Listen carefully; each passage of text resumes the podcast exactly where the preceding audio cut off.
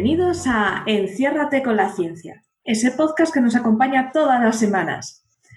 Eh, hoy me rodea un montón de gente maja y vamos a empezar a presentarles. ¿Tenéis preparadas vuestras preguntas para hacerles en directo? Mm, si no las habéis preparado y queréis que otra semana os las respondamos, ya sabéis, eh, con el hashtag Enciérrate con la ciencia todo junto, en Twitter nos las ponéis y responderemos. Bueno, pues aquí a mi lado tengo a Juan Carlos Gil. Hola Juan Carlos, háblanos de ti, preséntate. Hola, pues soy, soy Juan Carlos, em, soy químico físico.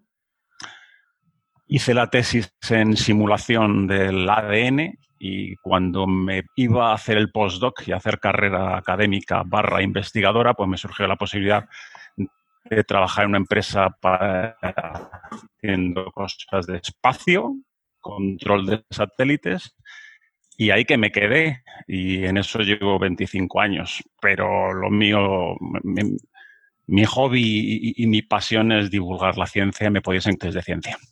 Y encantado de estar otra semana aquí, me lo paso fenomenal. Bienvenido. Eh, también tenemos a Patricia. Hola Patricia, cuéntanos, háblanos de ti. Hola. Pues nada, yo soy bióloga y soy doctora en biomedicina y también me encanta divulgar la ciencia. Lo que pasa es que yo divulgo más con niños pequeñitos, sobre todo en ciencia terapia. Y bueno, también formo parte de la Asociación de la Biotech, que hacemos una jornada de jóvenes científicos todos los años, en la que os animo a participar. Sí, la verdad es que Ciencia Terapia es una iniciativa muy, muy bonita y os animo a seguirles porque es muy chulo. Y la Biotech tiene unos vídeos y unas actividades muy buenas. La verdad me gusta. Gracias. También tenemos aquí a Mugu, de Mugu Piensa. Hola. Pues yo, nada, yo estudié educación infantil y psicología, pero luego me surgió una oportunidad para opositar en la administración pública y me convertí en burócrata. Soy funcionario del ayuntamiento de mi ciudad, A Coruña, desde hace casi 10 años y trabajo para el Servicio Municipal de Deportes. Pero como mi pasión también eh, es la psicología y divulgar la ciencia, pues por eso tengo varias redes sociales, todas con, el mismo nombre, Mugu Piensa, TikTok, YouTube, Instagram, Twitter, todas las redes más o menos. Y nada, y divulgo la psicología así de una manera un tanto peculiar y, humorística, diría yo. Mezclándola con un poquito de rock and roll y muñecos que hablan. Esos peluchetes que son geniales. Yo, la verdad, estoy enganchadísima a tus vídeos. O sea, me encantan. Gracias, Sara. Son muy divertidos. Y también tenemos al fino meteorólogo, Emilio Rey. Hola, ¿qué tal? Bueno, es encantado de estar aquí. Pues nada, yo soy meteorólogo, aunque ahora mismo no estoy ejerciendo como tal, estoy trabajando como project manager en una gran empresa, no tiene nada que ver con la meteorología, pero sí que en mis ratos libres y en otras ocasiones, pues sí que sí que me gusta hablar de meteorología, divulgar temas meteorológicos, climatológicos también. Tengo un podcast un poco abandonado, es verdad, eh, tengo que recuperarlo, que se llama, sí, verdad, me podéis echar la bronca perfectamente, se llama Capturando la Temperie y también me podéis seguir en Twitter, en Emilio Rey, hablo de temas de meteorología. Y también, para la gente de Madrid solamente, hay una aplicación que, que ah. damos, damos la meteorología muy, muy personalizada, por eso solamente para Madrid, que se llama Tu Meteo. Y está para Android y para, para ellos. Podéis bajaroslo, la gente que estéis escuchándonos desde Madrid, porque hacemos un seguimiento muy, muy, muy personalizado y te damos mensajes tipo, cuidado que viene, viene lluvia, quita la ropa o no vayas a la peluquería porque va a haber mucho viento, cosas de ese tipo. Así que encantado de estar aquí. Sí, es muy divertido, merece la pena estar en Madrid por seguirte. merece la pena venirse a, vivir a Madrid solamente por, eso. Sí, eh, amigos. En, mis amigos en el trabajo me dicen, oye, ¿cómo se llama la aplicación esa tan simpática que te da de tiempo? Y es aplicación de tiempo simpática. Y la gente le encanta. Y a mí me, me chifla, la verdad, es una gozada. Sí, y bueno. ¿Cómo se llama la aplicación? Que preguntan en el. Se llama Tu Meteo 2. Tu Meteo. Tu Meteo, sí, lo puedes buscar por Tu Meteo. Tu Meteo 2 es la segunda versión, eh, que es la que hay que usar. La, primera ya no está ni siquiera, pero vamos, si buscáis Tu Meteo, la única que sale es Tu Meteo, Tu Meteo 2. es la que la podéis descargar. Es, es como las de antes, es gratuita y sin publicidad. Y no te pide registro. O sea, imagínate, imagínate, o sea, gratis, sin publicidad y, y no te pide ni un dato. Es una gozada. Bueno, bonito, barato. Exacto. Sí, sí, sí, sí. Guay. Bueno, pues eh, yo también me presento, soy Sara Robisco, tengo un blog en el que os llevo de turismo científico, se llama Viajando con Ciencia, y, y también algunos jueves aparezco en Coffee Break. Y me alegro un montón de teneros. Y también debemos de dar gracias a nuestro patrocinador, que es la empresa GMV, que es un grupo tecnológico que lleva aquí con nosotros un porrón de años, se fundó en 1984, imaginaos, y la verdad es que hacen un montón de cosas, no solo aplicaciones de software, eh, eh, sistemas telemáticos, la verdad, una empresa súper completa. Y nos ha querido patrocinar y la verdad es que estamos muy, muy agradecidos.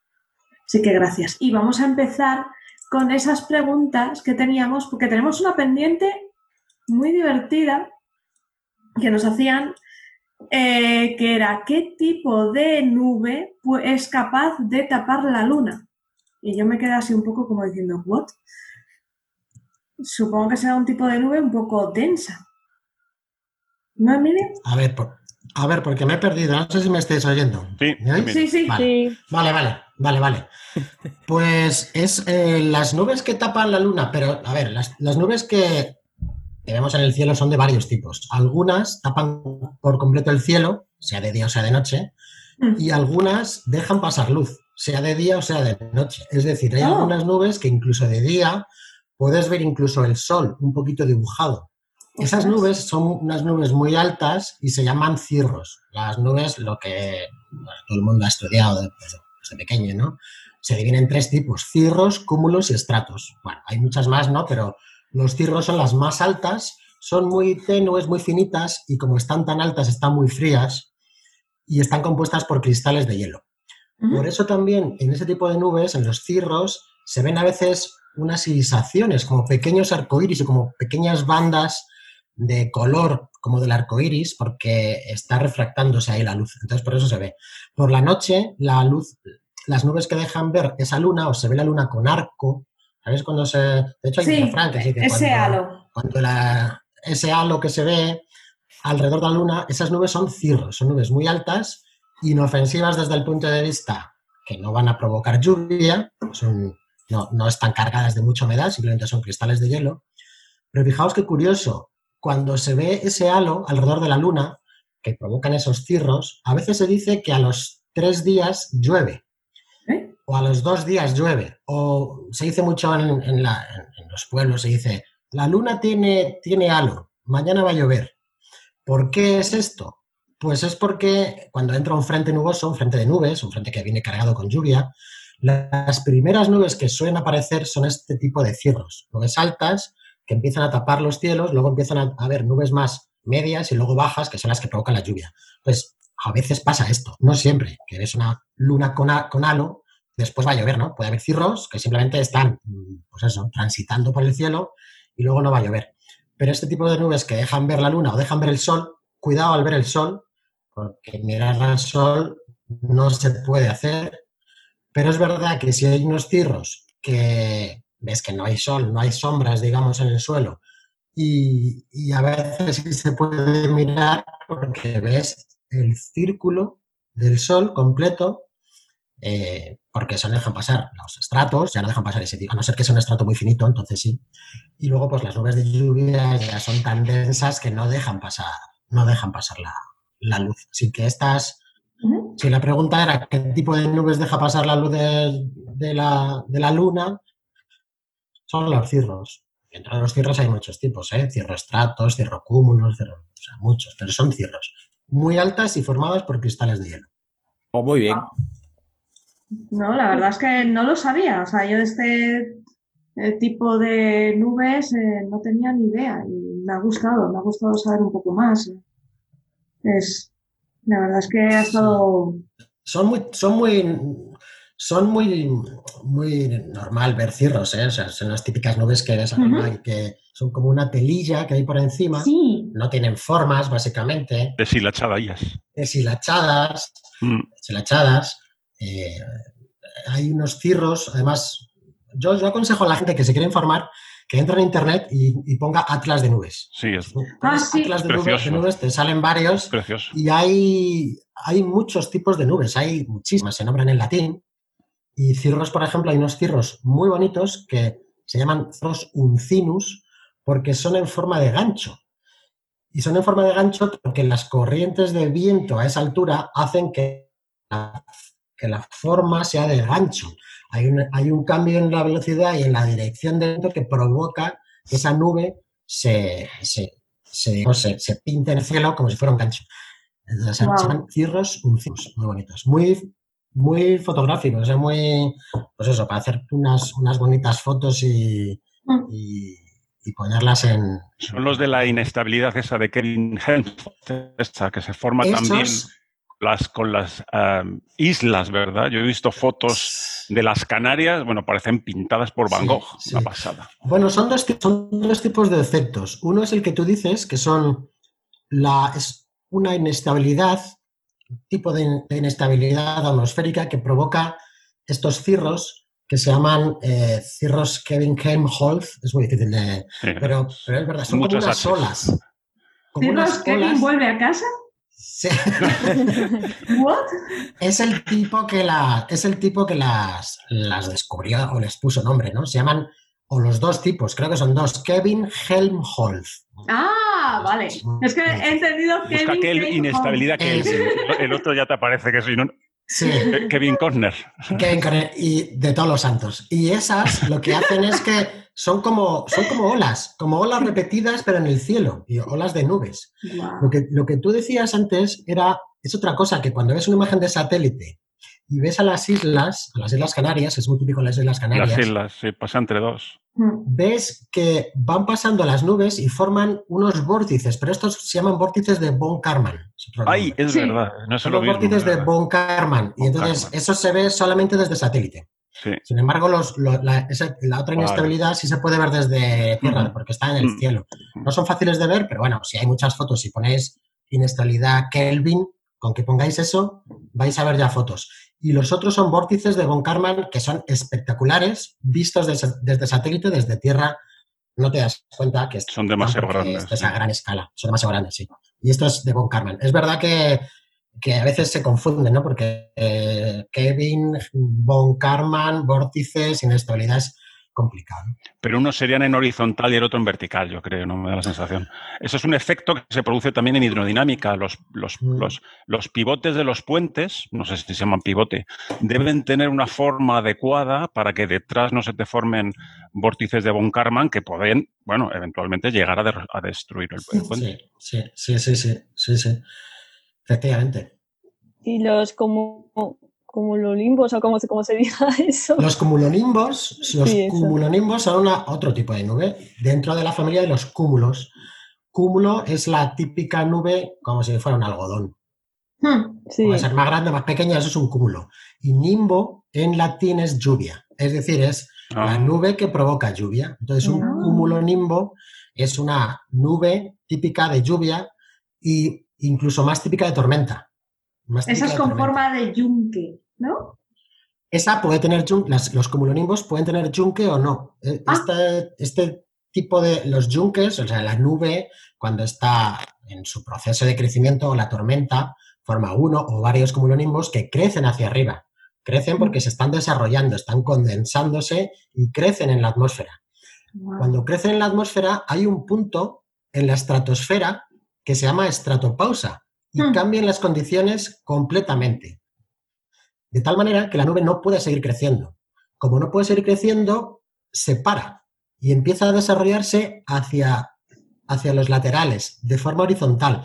Entonces la nube va creciendo y de repente tiene una tapadera. ¡pam! Se, se para y se forma un yunque. ¿Por qué? Porque empieza a desarrollarse hacia los lados. Y entonces ahí, si tú miras ahí, ves el yunque, estás viendo la estratopausa. Guau. guau. Estás viéndola. Y si la tormenta es lo suficientemente fuerte y tiene unas corrientes ascendentes muy fuertes, hay veces que incluso puede pasar la estratosfera a algún trozo de nube por encima de la estratosfera y lo puedes ver. Eso se llaman overshooting tops. Son unos topes nubosos tan fuertes que pasan durante un rato, pueden pasar la estratosfera y contagiar, digamos, esa energía que tienen y esa temperatura baja hacia más allá de la estratosfera, de la estratopausa, Wow. y, y cruzar la estratopausa. O sea, eso se llaman overshooting tops. Cuando ves una cosa de esas, realmente la tormenta es muy gorda, muy gorda, muy gorda. Mm. Y cambiamos de pregunta. Damián Segura, arroba Damianete, nos preguntan, ¿cómo funciona el sueño y el descanso? Eh, dice que le resulta casi contraintuitivo, ya que uno pensaría que para obtener energía a un ser vivo le alcanzaría con comer. Dice, ¿cómo es que descansa el cuerpo estando en reposo? ¿Alguien sabe para, para los qué? dos? Para quien sepa, para- Pues Venga, Patricia. yo no sé mucho del sueño y del descanso, pero sí que sé que cuando el cuerpo necesita descansar, porque es obligatorio, porque cuando descansa el cuerpo también se libera la mente. Pues se dice, ¿no? Que todo está relacionado con el Eros y el Thanatos. Eso me dijeron a mí en, en, en filosofía o en ética en el colegio. Bueno, eso de la mente, más bien el, el cerebro necesita descansar y cuando se recupera, sobre todo es en el sueño de ondas lentas, que si no me equivoco ahora de memoria son las fases 3 y 4. Entonces es cuando recuperamos, es cuando afianzamos incluso conocimientos y es cuando reponemos todo lo que tenemos que reponer.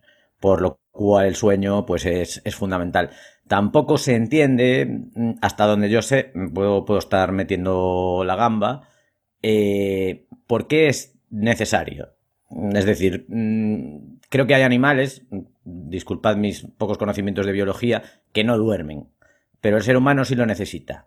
Entonces no lo sé. Eh, ¿alguien, ¿Alguien por ahí que sepa si, los- si hay animales que no duermen o todos Yo duermen? creo, No, pero también no tengo. que- Yo creo que no hay animales que no duerman. Yo creo Algunos que han todos desarrollado- duermen. yo creo que Algunos todos. han desarrollado la capacidad de dormir eh, la, la mitad del, del cerebro, ¿no? O sea, Y, que se pueden mover, ¿no? Incluso Sí. pueden estar manteniendo cierta atención. Creo que el delfín Sí. y los, y los Y claro, escualos. Tener microsueños Eh, también. Me Sí. refería a animales de ese tipo marítimos, ¿no?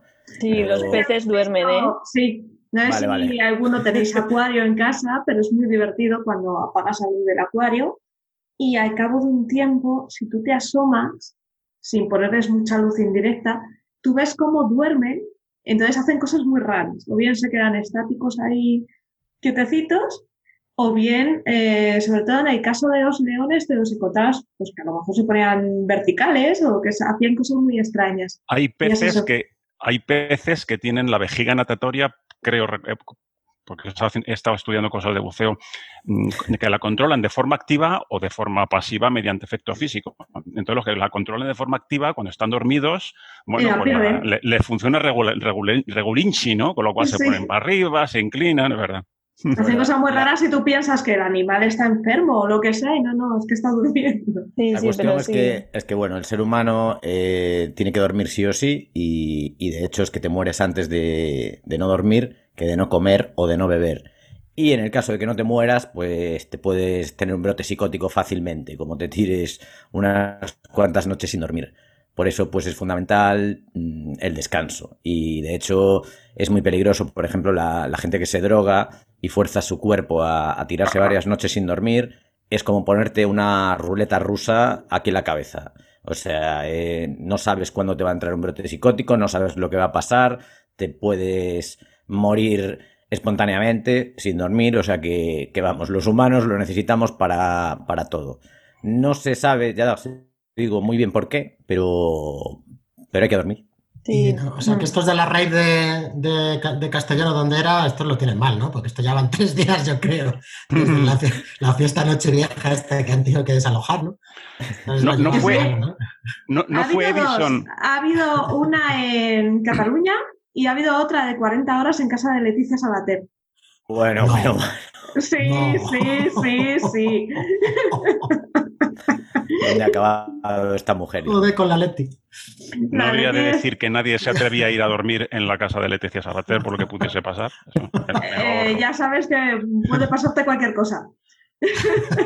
Oye, no era, os suena, no era Edison, me suena que era Edison, luego lo buscamos. Ese que, en fin, que propugnaba que lo de dormir era una pérdida de tiempo y el tío se chutaba vitamina C a paletadas y, y quería dormir lo mínimo posible. Me, me suena, me suena No remotamente. sé. No sé, yo sé que hay una enfermedad del sueño que es, Mm. eh, sobre Oh. todo en familias del País Vasco, que, Oh, es que estaba como muy arraigada, que es hereditaria y eh, se, pasaba, o sea, se pasaba de padres a hijos y no dormían por la enfermedad y lo que pasaba era que eso, que lo que decía Mugu, que al final terminaban con pérdidas de memoria, no se reconocían a sí mismos y luego terminaban muriendo.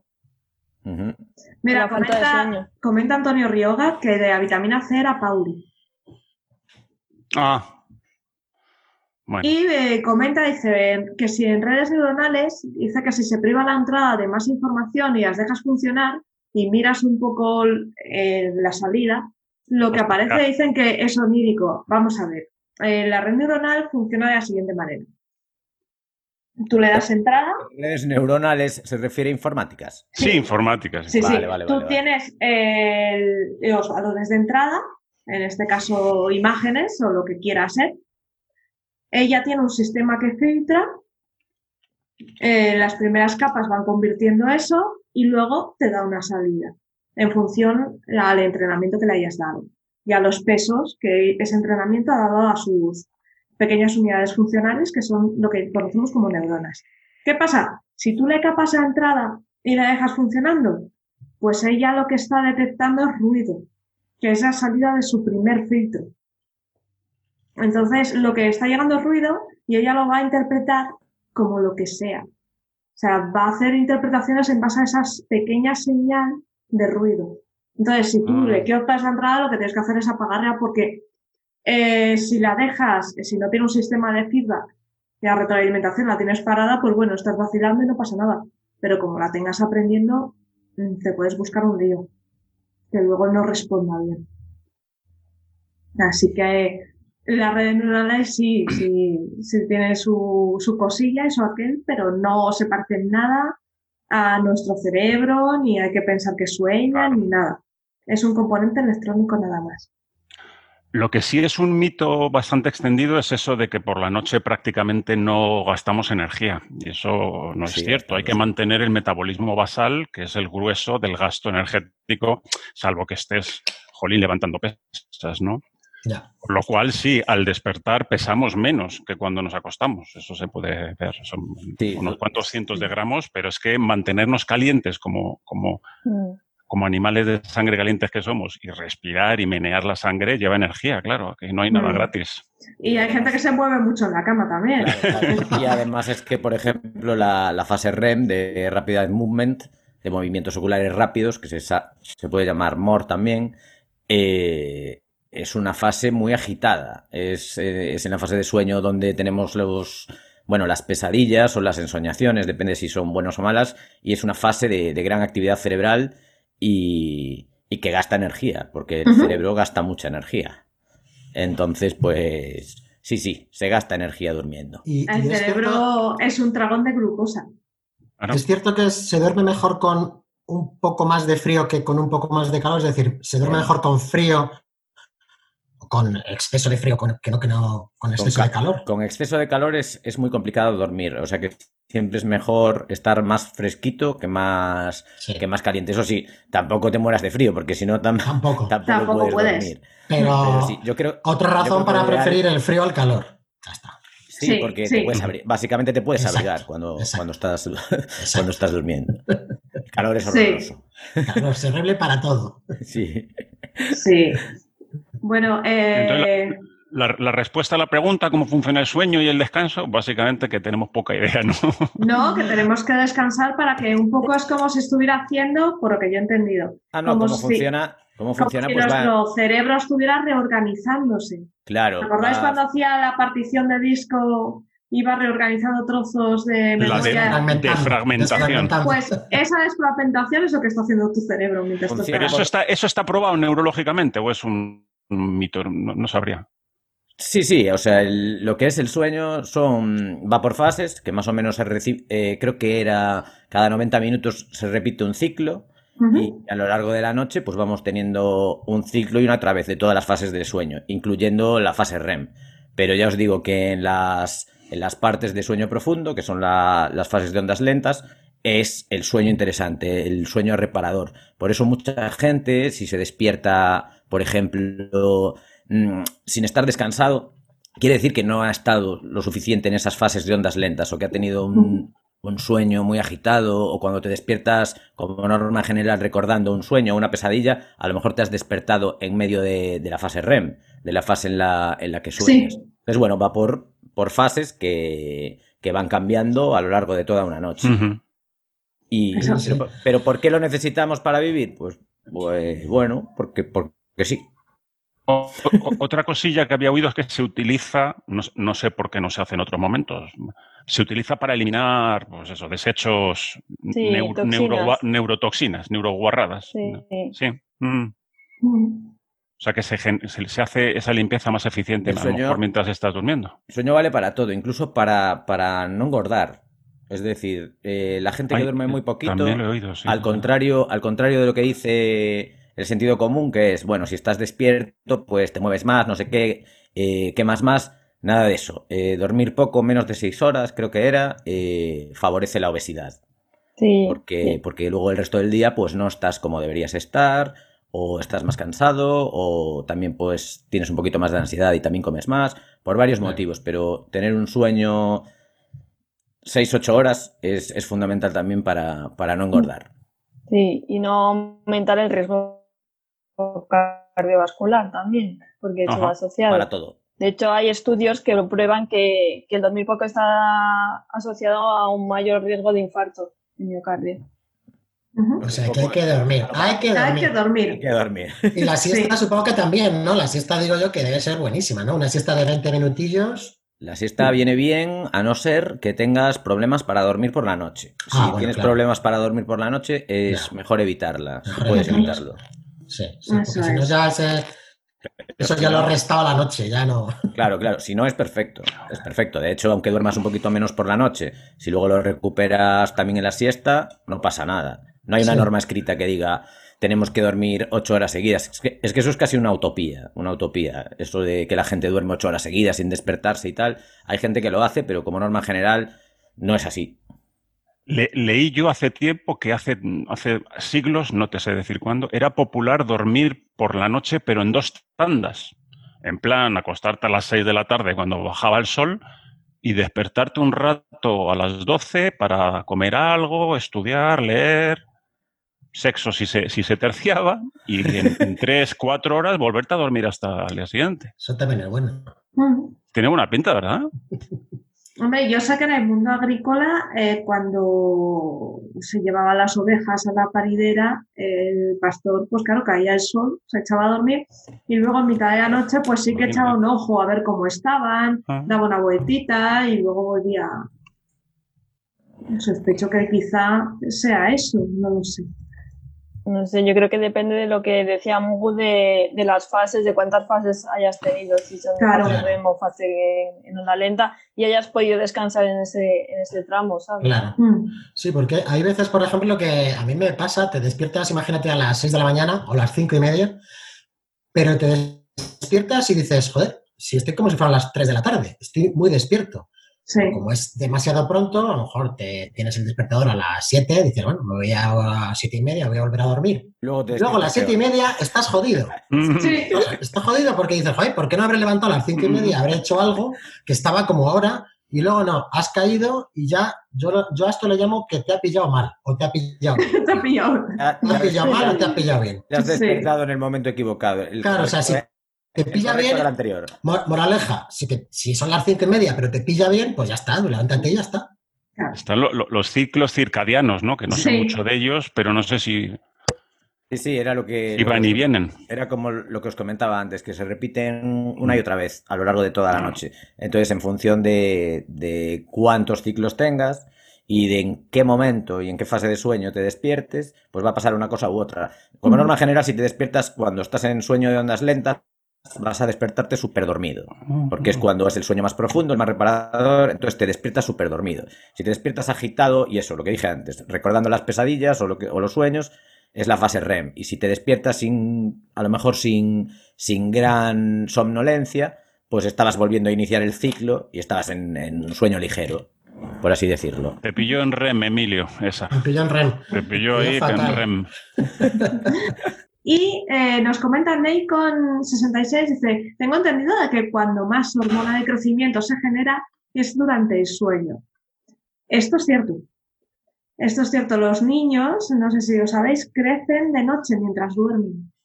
La hormona de crecimiento se genera por la noche Los músculos. también. Entonces. Y eh, que- se suele generar eh, cuando eh, estamos dormidos y suele ser entre las 3 y las 6 de la mañana, hace un pico, genera su hormona de crecimiento y luego va bajando ese pico. Esto está muy demostrado, eh, se sabe tan a ciencia cierta, pues porque en los años 80 o por ahí alguien descubrió que los niños diabéticos tenían subidas espontáneas de azúcar de madrugada. ¿qué narices pasa aquí, no? Empezaron a investigar, a investigar y era que la hormona de crecimiento es antagonista de la insulina. Ah, Entonces la hormona de crecimiento estaba empezando a actuar, estaban segregando hormona de crecimiento a tope ah, y claro necesitaban insulina. Era lo que se conocía como efecto fenómeno de alba, que no se sabía su causa y después se descubrió que, es Fe- que estaban creciendo. Fenómeno de Alba, qué bonito. Sí. Yo lo que sí sé es los que las personas que tienen problemas para eh, generar hormona de crecimiento de forma natural y por tanto la toman de forma artificial, está, se, se la administra justo antes de irse a dormir. Sí. Sí, por eso, porque Mm. es cuando, cuando pega su mejor. Es cuando Cuando es- debe. Eso es. Y preguntan que hasta qué edad segregamos hormona de crecimiento. Depende de la persona. Es, eh, los hombres paran más tarde, las mujeres paran antes y depende de la persona. Eso, Anabel. Creo que en, que en mujeres pocos meses, quizás hasta un año después de la primera menstruación. Sí. Eso es. Es curiosísimo. En cambio, los hombres se pueden tirar hasta los 19 o 20 años creciendo. Ojalá. Mm. Que te quedan tres o cuatro, ¿no, Mugu? Sí, más o menos. No, a mí me mi- los doctores me mintieron. Me dijeron que iba a pegar el estirón y nunca sucedió. Entonces te dijeron Nunca se sabe. Pero no, es verdad, yo, yo seguí creciendo hasta los 20, más o menos. Adelanté un poquito en altura a algunas amigas que eran, que eran más altas que yo. Y que frenaron. Bueno, me alegro. No llegué a crecer demasiado, pero, pero sí, hasta los 20 más o menos crecí un poquito. Mm. Y hay una pregunta por aquí de Claudio Martino, arroba cjmartino en Twitter, que dice, ¿cómo afectará el cambio cli- climático las características, modificación o surgimiento de fenómenos meteorológicos? ¿Hay hipótesis, hay proyecciones, hay, hay ejemplos? Buah, menuda pregunta. Casi ya te digo, casi nada de nada. Menuda pregunta. O sea, ¿y esto, qué, y esto cuánto, cuántas horas tengo para contestar? Mm. Siete segundos. es complicado, es muy complicado saberlo. Lo que es evidente es que este planeta está sufriendo lo que parece un fenómeno de, calentamiento global, más o menos influido por el ser humano. Hay mucho debate con esto, pero sí que es cierto que las temperaturas van a lanza progresivamente. ¿Y cómo podría influir? Pues, pues bueno, que tendremos más calor, seguramente, pero a lo mejor eso tampoco es tan malo. Es que no se sabe. Porque yo ahora mismo salgo a la calle y si tuviera 3 grados más, pues estaría mucho mejor que ahora. No se puede saber. Quizá los periodos de retorno de ciertas manifestaciones de- del clima, como por ejemplo la posible nevada que, que tenemos la semana que viene en, todo- en, toda, en casi toda España, pues quizá esos periodos de retorno se alarguen. En vez de tener un periodo de retorno que básicamente es cada cuánto tiempo tenemos una nevada de 50 centímetros o unas inundaciones en el levante o un fenómeno muy, muy extremo, pues a lo mejor en vez de ser cada 20 años o cada 30 años es cada 40 años. Lo Mm. cual no quiere decir que no se vayan a producir nunca más. El tema del cambio climático podríamos estar hablando muchísimo tiempo, eh, mucho tiempo. Entonces es, es- es difícil, ¿no? Sí que, sí que es cierto que las temperaturas parece que están aumentando poco a poco. También es cierto que los fenómenos de isla de calor en las ciudades eh, están influyendo mucho en esas, en esas temperaturas. Hace 100 años pues no teníamos las ciudades como son ahora y muchas de las estaciones meteorológicas que miden estos parámetros meteorológicos están dentro de las ciudades y, están tomando datos que están de algún modo falseados por la ciudad en sí, ¿no?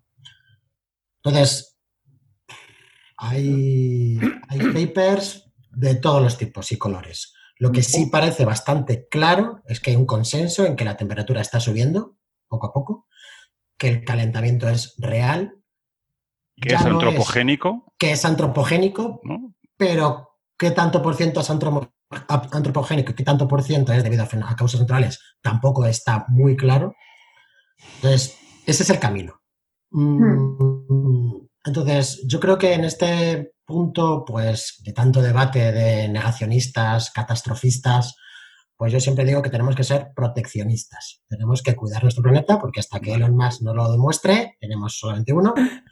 Y lo que tenemos que hacer es, pues, cuidarlo. ¿Y cómo podemos hacerlo? En partes muy pequeñitas, porque nosotros solamente podemos influir en nuestras cosas, quizá en la gente que nos rodea, en nuestro edificio, en nuestro pueblo, en nuestras familias, en nuestros amigos, y eso sí podemos hacerlo, y debemos hacerlo, y debemos hacerlo.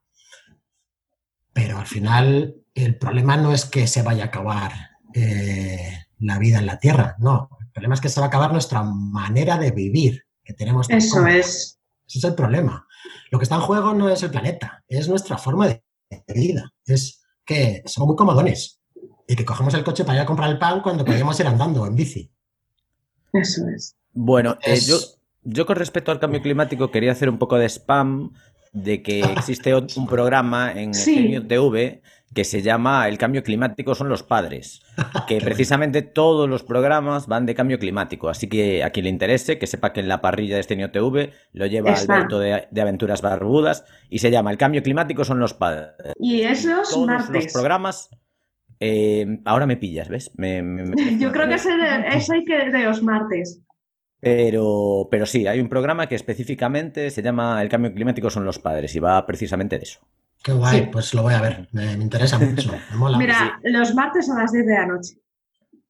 Es muy, muy chulo. No, la verdad es que nosotros lo que, de- lo que sí se cree es que los fenómenos meteorológicos serán más violentos, o sea, las tormentas serán más bestias, las inundaciones serán más brutales.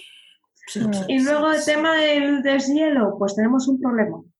Porque si se calienta y empezamos a, se empiezan a deshelar cosas, la parte eh, de permafrost que tenemos en la Antártida está por debajo del eh, permafrost, almacena mucho CO2.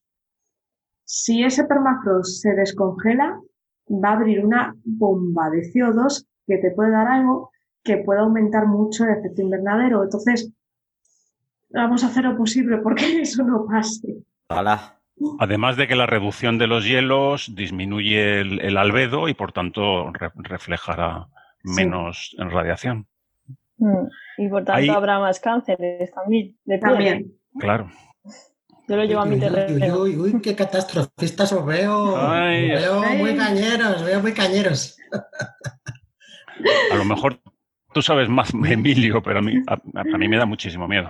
No, no, ya os digo que ojalá, ojalá. Yo creo que lo que tenemos que hacer es todos leer mucho, estudiar y ver, Hmm, ver cosas, ¿no? Y evidentemente el camino que llevamos no es bueno. No. No O sea, parece, esa- no parece bueno. Pero cuidado, porque como nos pasemos un poco, la gente lo que va a pasar es que no se lo va a creer. Claro. Porque es que noticias de, noticias de que vamos mal lleva viendo muchísimo tiempo.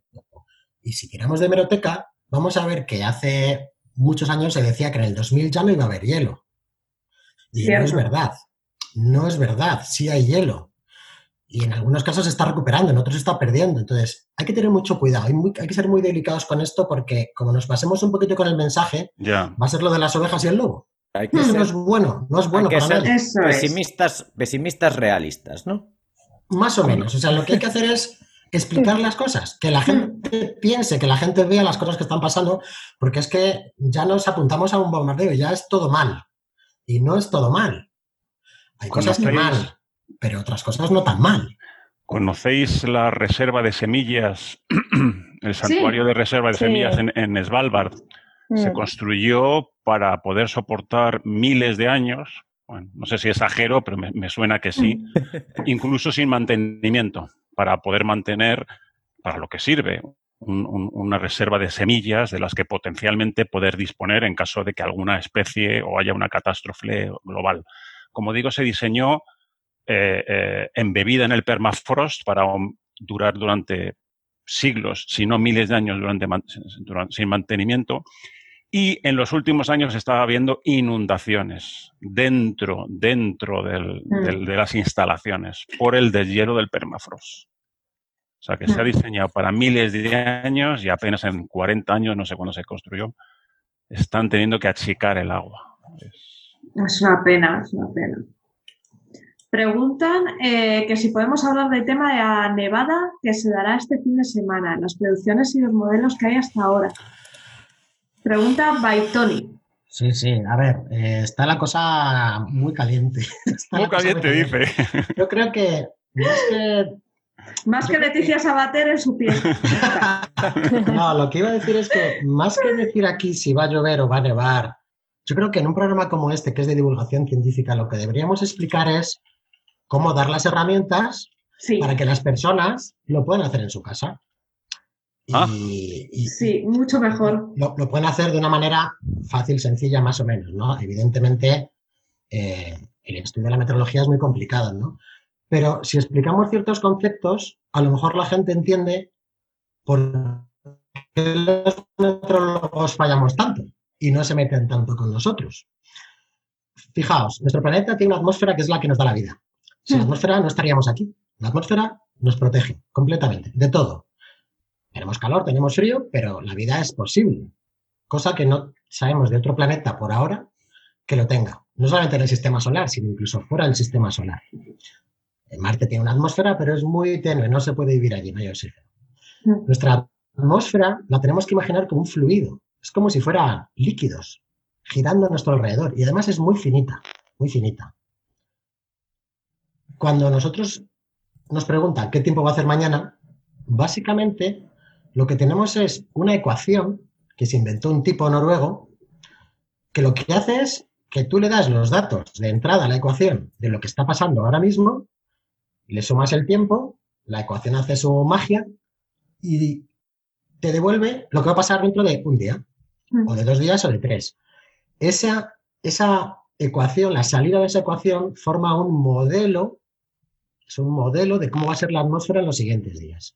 Por eso cuando hablamos de meteorología, habéis oído en la tele, el modelo, tal, el modelo indica que no sé qué. Es un modelo, pero no es la realidad. Esto es lo primero que hay que entender.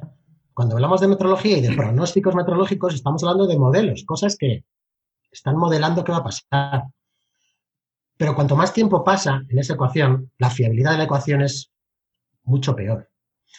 De tal manera que a más de dos o tres días, incluso en situaciones como la que viene esta semana, a un día, el modelo no es nada fiable, porque las condiciones son muy complicadas y modelizar qué va a pasar con la atmósfera en un choque, como parece que va a haber, con la masa fría que tenemos ahora mismo y más frío que va a venir en, en, digamos, en la, en la, parte correspondiente a la atmósfera en, en, España. Y otra masa mucho más cálida y muy húmeda que viene desde el Atlántico, que parece que va a chocar encima de nosotros. ¿Pero dónde, va, dónde se va a dar eso? ¿Dónde se va a dar? ¿Dónde se supone? Se supone que se va a dar encima, en la vertical de Madrid. la vertical bueno. de España, digamos.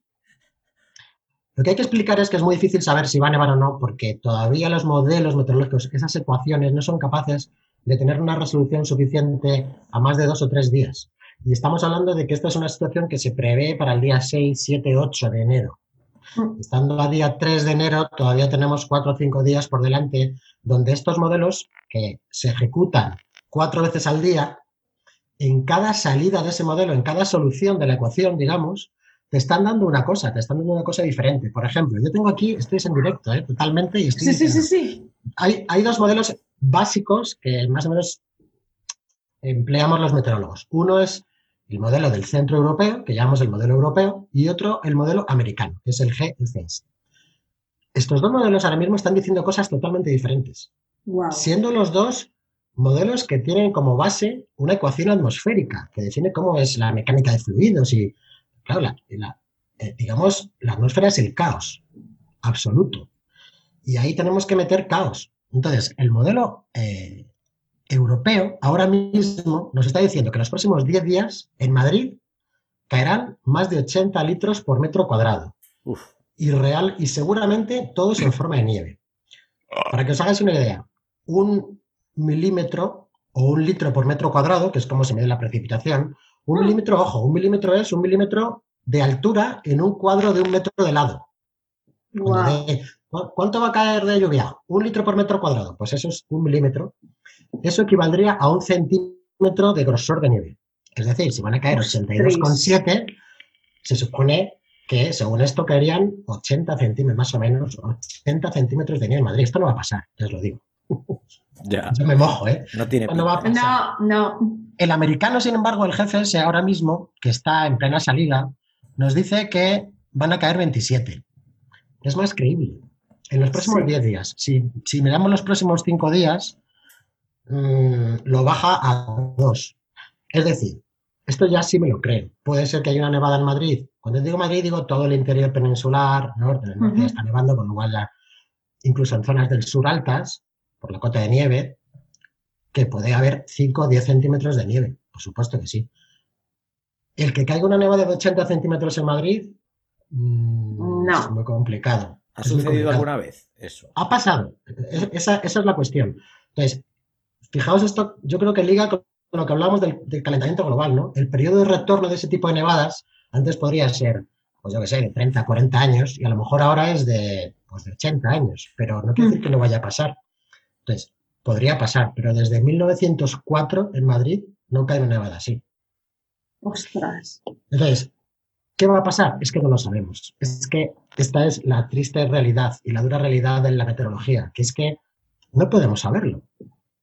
¿Y, y desde cuándo son fiables? O sea, a dos días la meteorología es fiable, por ejemplo, dos, tres días. Los pronósticos mm, de- depende del- de la época del año y de las situaciones. Por ejemplo, si estamos en agosto, 3 de agosto, calor, te puedo hacer un pronóstico seguramente a 8 días vista que va a ser todos los días igual, porque no se ve Mm. ninguna perturbación que venga, calor por la mañana, calor por la tarde, tormenta a lo mejor por En la Galicia, noche. en Galicia también. En Galicia, fíjate, en Galicia, es, en Galicia es una zona que está expuesta Sí. a todas las perturbaciones atlánticas, a las borrascas, por eso el clima es más cambiante y la meteorología diaria también es más cambiante. Pero en Galicia, como tú bien sabrás, hay Sí. días de calor que también flipas. Y hay días de Mm. calor, y sobre todo en el interior, en la En el olla. interior. en el interior hay- hace mucho calor. Hombre, en la costa es más complicado porque están los regímenes de, de brisas, y en cualquier zona de costa es difícil que llegue. Yo viví en Valencia unos años y es como cuando pases de 30 grados estás muerto con la humedad Sí. que hay, ¿no? Entonces, a dos o tres días vista, más o menos, se suele acertar un 80% de, de pronósticos.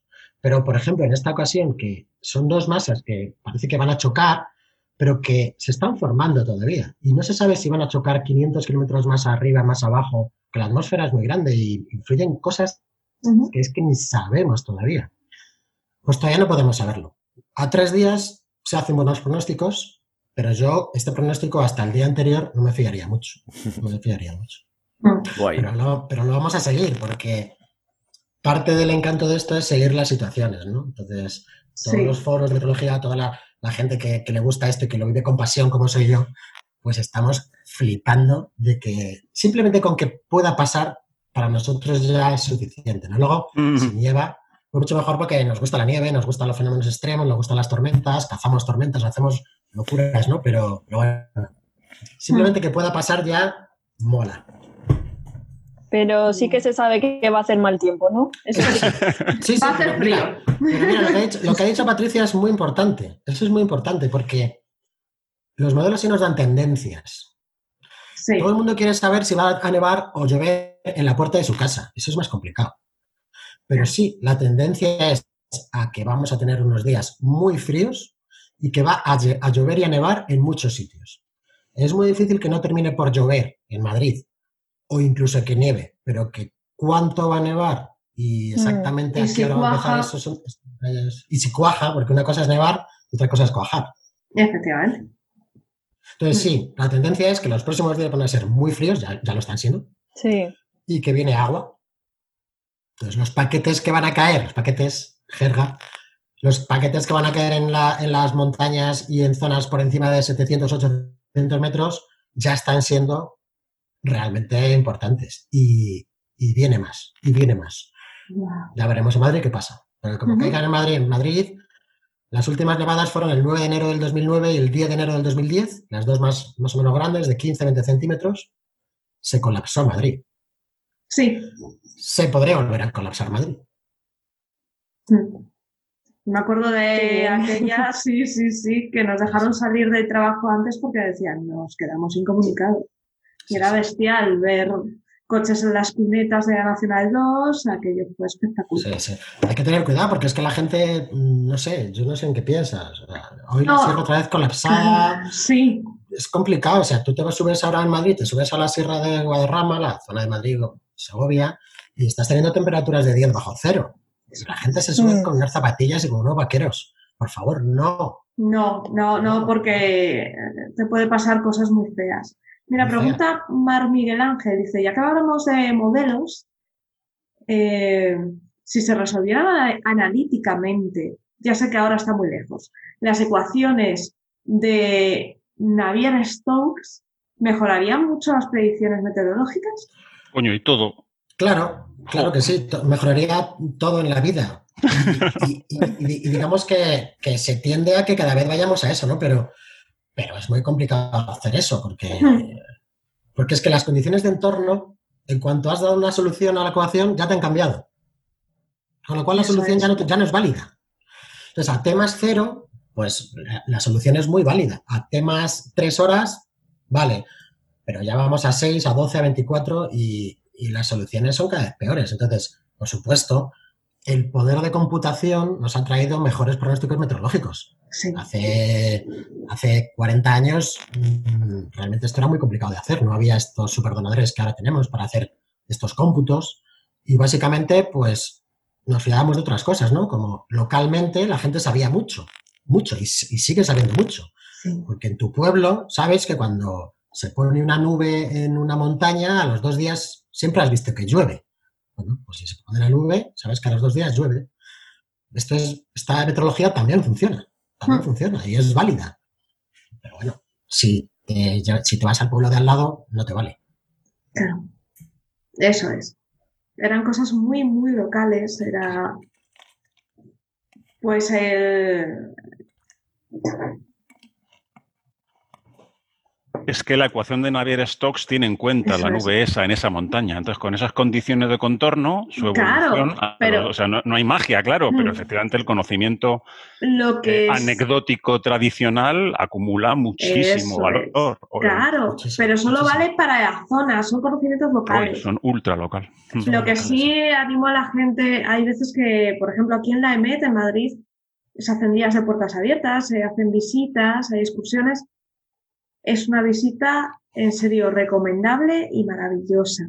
Absolutamente. Tienen un supercomputador que es una maravilla.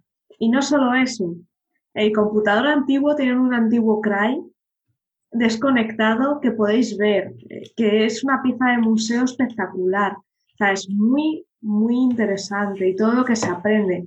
Mm. Y veréis lo chulo que es porque ellos sacan los resultados del ordenador y luego cuánta gente está trabajando los modelos en papel.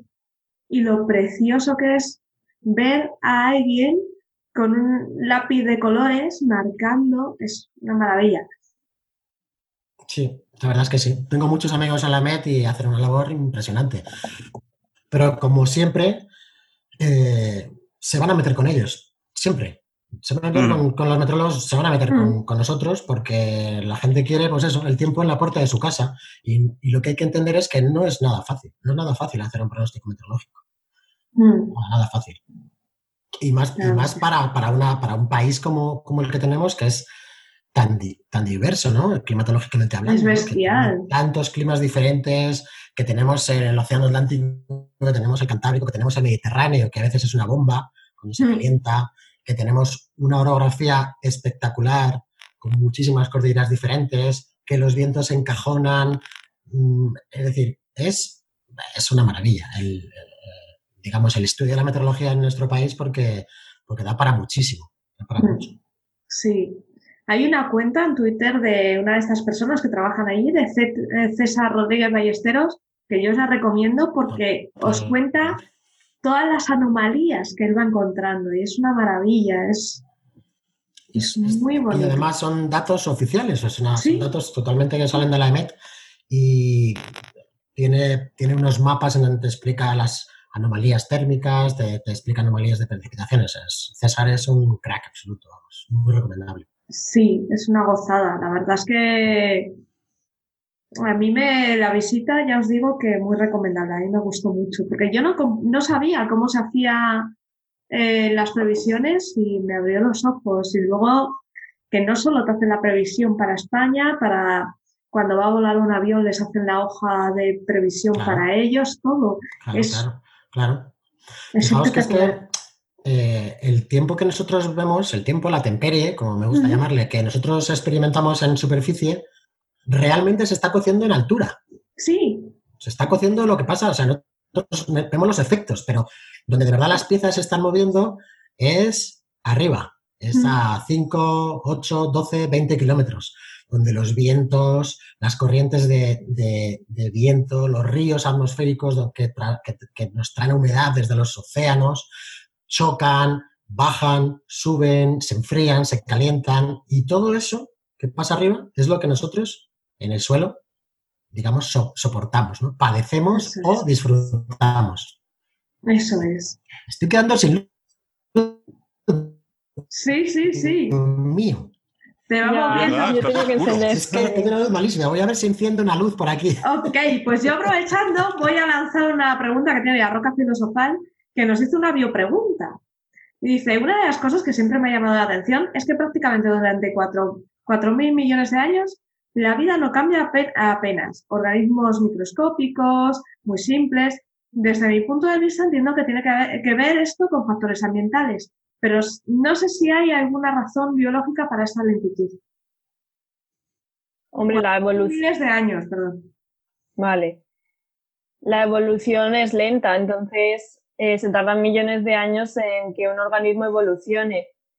Entonces, por eso hay organismos que todavía no han evolucionado. De hecho, nosotros decían que, por ejemplo, el dedo meñique del pie, que ya no lo usamos prácticamente cuando apoyamos el pie, ten- iba a tender a desaparecer.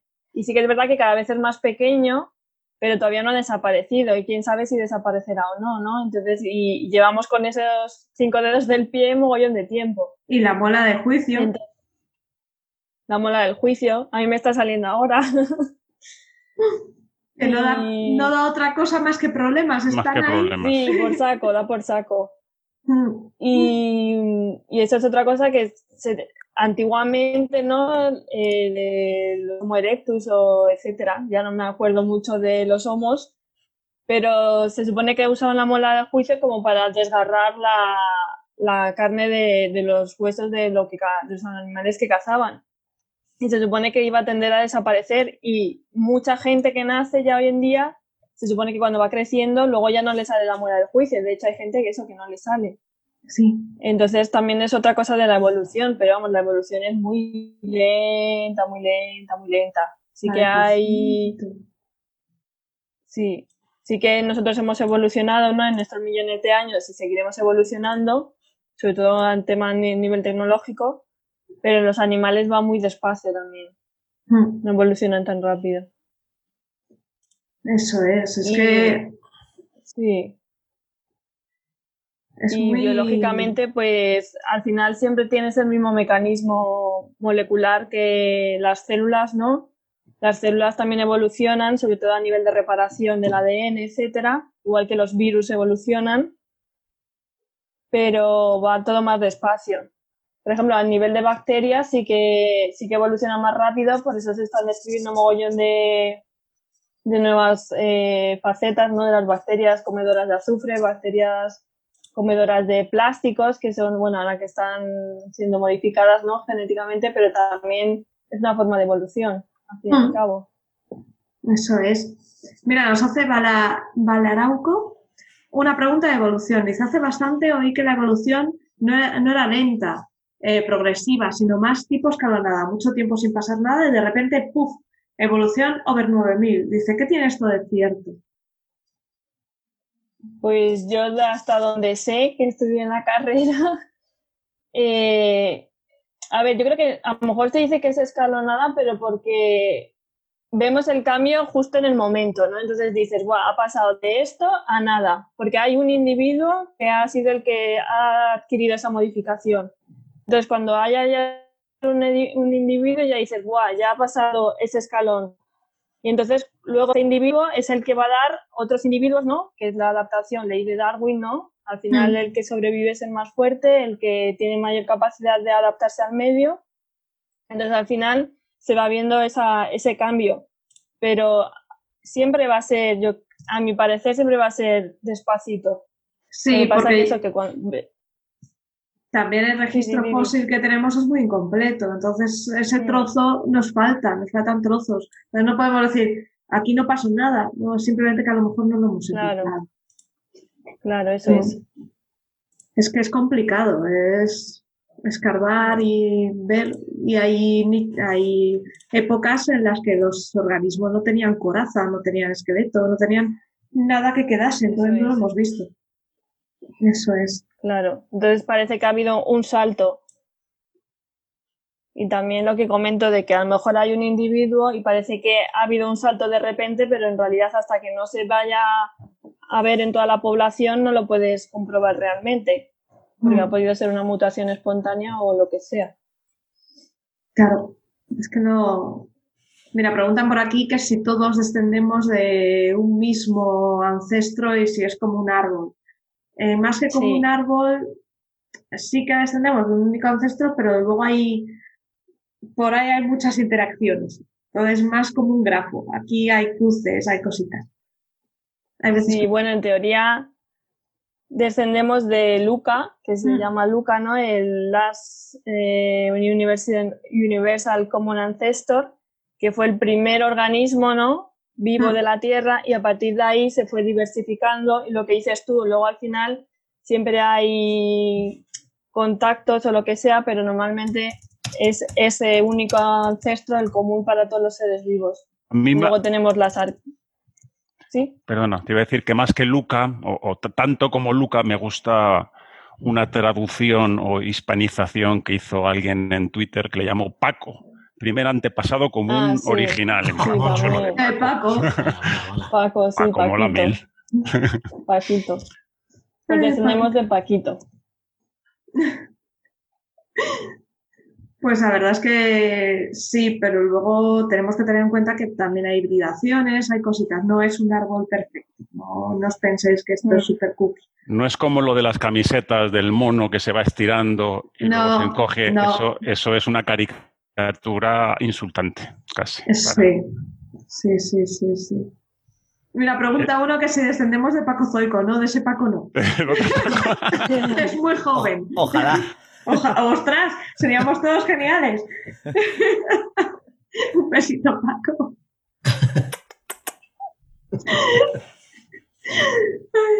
Es muy bonito el dibujo que hizo el propio Darwin en una anotación en uno de sus cuadernos de la dendrita, ¿os acordáis? La dendrita mm. de la evolución, ¿no? La idea de que, de que aquello se dispara como un fuego artificial más, más, que la evolución lineal ultra simplificada, naif, ¿no? Pues ese dibujo es del propio Darwin, que por cierto lo tenían, creo recordar, en la Universidad de Cambridge, y en el último recuento, inventario que han hecho, pues habéis visto que no está. Parece, parece, que se lo ha... Podéis buscarlo, parece que se lo ha llevado algún turista, porque se, se enseñaba y estaba allí medio, en fin, no debería estar muy protegido Así que si os lo ofrecen en el mercado negro, pues, o comprarlo o decírselo a las autoridades. Denunciad, por favor, que eso tiene que estar en un museo, no seáis malos. Claro, Pregunta Jippy14 que qué opinamos del uso del método CRISPR en la genética humana. Esta pregunta es para todos. Vamos a ponernos ahí un poco. Sí, porque, a ver, depende, ¿no? Cuando las off-target estén controladas, Creo que ya lo comenté en otro programa. A mí me parece estupendo que seamos capaces, cuando esté todo perfectamente controlado. ¿eh? Hay, hay, hay, hay, eh, hay casos de albinismo, por ejemplo, siempre me refiero al albinismo porque fui a una, a una charla de, del Luis que, lo contó, que él es Monteliu, que él es especialista en eso. Bueno, hay, hay, hay algunos variantes del albinismo que es un único gen, una única letra de un único gen la que está tergiversada, ¿vale? Y eso da lugar a una calidad de vida eh, muy, muy disminuida. ¿Por qué no? Si, si, si es posible repararlo, ¿por qué no íbamos a hacerlo? Efectivamente. De momento estamos lejitos, ¿eh? porque hmm. se producen mutaciones off target, o sea, interacciones off target, que quiero decir que toca otras cosas que no deben en una pequeña, en un pequeño grado y dar lugar a, a, quimerismo, que son, en fin, células que tienen ADN distinto que otras, en fin, todavía no se debe eh, abordar el caso humano. Pero oye, en, en 30 años ¿Cuál es vuestra opinión? ¿Cambiarías el ADN si se pudiese? Pues eh, para mejorar, eh, para... para corregir una enfermedad, sí. Por supuesto. Por supuesto, con los estándares más altos de ética posible. Claro, siempre, es que eso... Es para ayudar siempre. No hay ni que decirlo. Claro, pero es un poco como, la, como la vacuna, ¿no? Que ahora que estamos hablando todos de las vacunas, ¿no? Pues evidentemente, claro. Lo que es que tienes que tener, pues eso, unos procesos que te garanticen que eso va a funcionar como se espera y que no va a provocar algo que no se espera. Siempre con esos márgenes que habrá, como tienen todas las vacunas, pero que evidentemente lo que vas a ganar, pues... Es mejor que, lo que hay. Claro. Eso está clarísimo. Nos preguntan a qué nos referimos con interacciones off-target. o sea, la técnica CRISPR se, piensa para detectar exactamente una secuencia eh, del código genético concreta, anclarse a ella exactamente en esa posición, cortar la hebra de ADN y modificar algunas letras de las que había ahí. Vale, pues a veces ese acople en la secuencia de ADN prevista no ocurre solo en esa secuencia, sino en otra parecida. Por lo tanto, te corta y te pega en otro sitio porque, hay, porque el ADN es muy largo. Y porque nuestra célula también tiene mecanismos para corregir que has cortado. O sea, detecta que hay un cambio y se pone ella a trabajar a corregir ese error. Entonces, esto, esta corrección eh, puede ocasionar un desastre. Sí, puede, puede Entonces, podemos tener problemas que no son... Que cambien cosas que no estaban previstas y eso sigue ocurriendo. Mm. Hace apenas unos meses, no me acuerdo del nombre, obviamente no soy experto, había una modificación de la técnica que, la, que, el trozo de ADN, que, no me sé ni los nombres, tenía que estar eh, el Montoliu, el trozo de ADN que se ancla y el que se, y el que se sustituye formaban parte de la misma cadena. Sí, eso... Era una cadena luego muy larga, muy larga para poder volver al mismo sitio. Bueno, bueno, alucinante, con lo cual las, eh, las, las, interacciones off-target se minimizaban. Estamos en camino. Sí, eso salió el paper el año pasado. es muy eh, reciente. Un, muchacho, me parece que es, no sé si es japonés o americano, eh, que hizo el, escribió un paper sobre este, esta forma de cortar recomiendo, el, recomiendo el blog de Luis Montoliu en la red Naucas, eh, genética se llama o es un juego de las palabras, bueno, que explica todas estas cosas con piezas de tente, con piezas de mm. tente, ¿os acordáis del tente? Pues el tío un día se le ocurrió, dice, hey, tengo el tente en el, en el, en el guardado por ahí.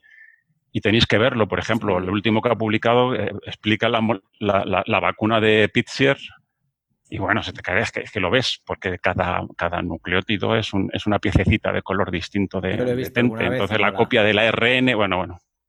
Mm. Una pasada, es una preciosidad. Sí, yo sé que eso, el paper de este muchacho que os digo, eh, sí, es genética. genética, eh, porque gen y ética, él lo pone en dos colores. Pues... Está muy bien, ¿verdad, Emilio? Gen y ética, está bueno. Es un crack. ¿eh? Mm. Bueno. Ya os digo que el último paper que yo leí sobre este tema para corregir los, los problemas de corrección de la propia célula era que en lugar, o sea, esa cadena de ADN tiene dos partes, en lugar de cortar ambas partes y pegar, lo que cortaban era solo de arriba. Entonces, esto seguía mm. siendo igual. Con lo cual no se disparan las correcciones. Claro, cuando iba a disparar ya habían corregido, entonces estaba bastante bien.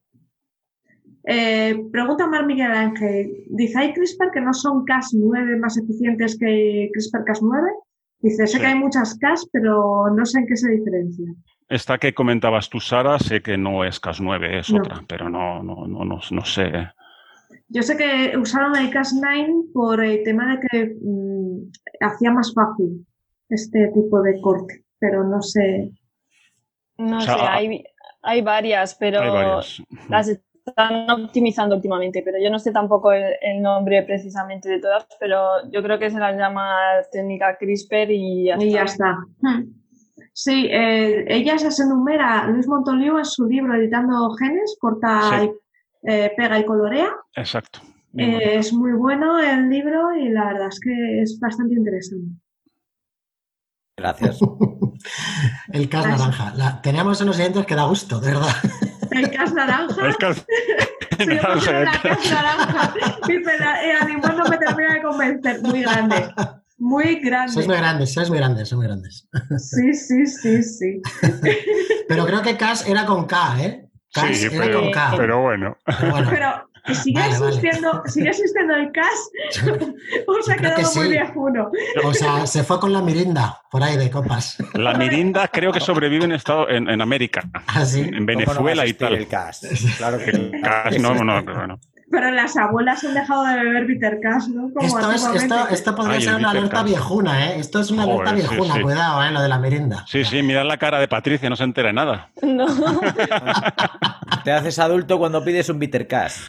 Total. Sí, Bueno, que a la familia de Corramos técnicas se le conoce con CRISPR, que es un nombre de Francis Mójica, español, ¿vale? Mm. Eso que, que quede claro. sí, sí. Y la verdad, muy, muy recomendables tanto el blog como el libro, muy, muy buenos. El libro es Ay, espectacular. Lo que pasa sí. es que avanza tan rápido que tiene que hacer ediciones, Luis. Sí, porque ya está un poquito desfasado. Y es, tiene un año, bueno, no sé, me- me pa- yo me lo compré hace un año o así. Mm, Pero claro, si se te pasa en leerlo un poquito, ya te, que te quedas obsoleto. Qué pasada. sí, Qué época pero- más alucinante para vivir. Sí, totalmente de acuerdo. Totalmente de acuerdo. Y es una cosa que creo que tenemos una suerte tremenda. Yo el otro día A- a lloraba. pesares. El otro día lloraba, yo soy bastante sensible para esas cosas, leyendo eh, sobre la sobre la, la vacuna de Pfizer. Los 4.000 nucleótidos están publicados del primero al 4.000 y hay, unos, hay un artículo compacto que te explica cada trocito de la vacuna que hace. Y, jo, es que es, es que es fascinante, ¿vale? Mm, Lo ha tradu- eh, se ha traducido a todos los idiomas. En español lo ha traducido Víctor Ruiz de, de Radio Skylab. Me hizo mucha gracia verle ahí. Muy. En español. Están. Es, y, y el artículo es para, es para verlo, porque es que es, es sobrecogedor. Un besito a los componentes de, de Radio Skylab porque son Sí, muy sí, sí. geniales. Eso A mí me encanta. Otro nivel. Además que son Ah, simpaticísimos, son divertidos. Es un programa muy redondo, muy recomendable, la verdad. Y sobre la vacuna de Pfizer y todo este tema de la búsqueda de vacunas, ¿qué descubrimientos en algunas ciencias ha traído el trabajo intensivo este mundial que llevamos de investigación sobre el COVID? Porque sabemos que en, Bueno. en biología y en inmunología está trayendo muchísimo tela, pero en otras áreas, Yo creo que el- la consolidación de la vacuna de ARN, sí, esto pu- puede cambiarnos, puede cambiarnos eh, eh, la vida, ¿eh? Porque Sí, una vez porque- esto funciona, en fin, yo creo que las posibilidades son tremebundas. Otras cosas no te sabría decir. sí, porque la vacuna de ARN, para que nuestros oyentes estén un poquito en sintonía, eh, lleva intentándose hacer eh, muchísimo tiempo.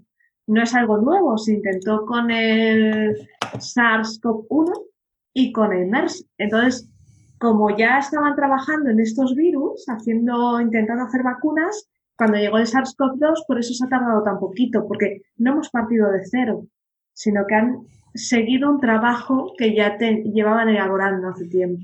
Y eso es muy chulo.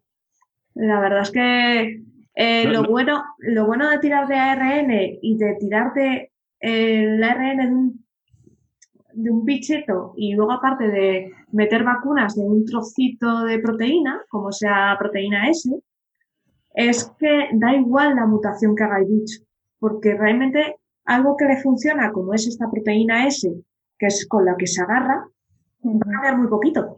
Entonces, como lo va a cambiar muy poquito, tú a tu organismo le has dicho, oye, quédate con la cara de este y, y, y cárgatelo. Más Entonces- aún, si, si cam- perdona.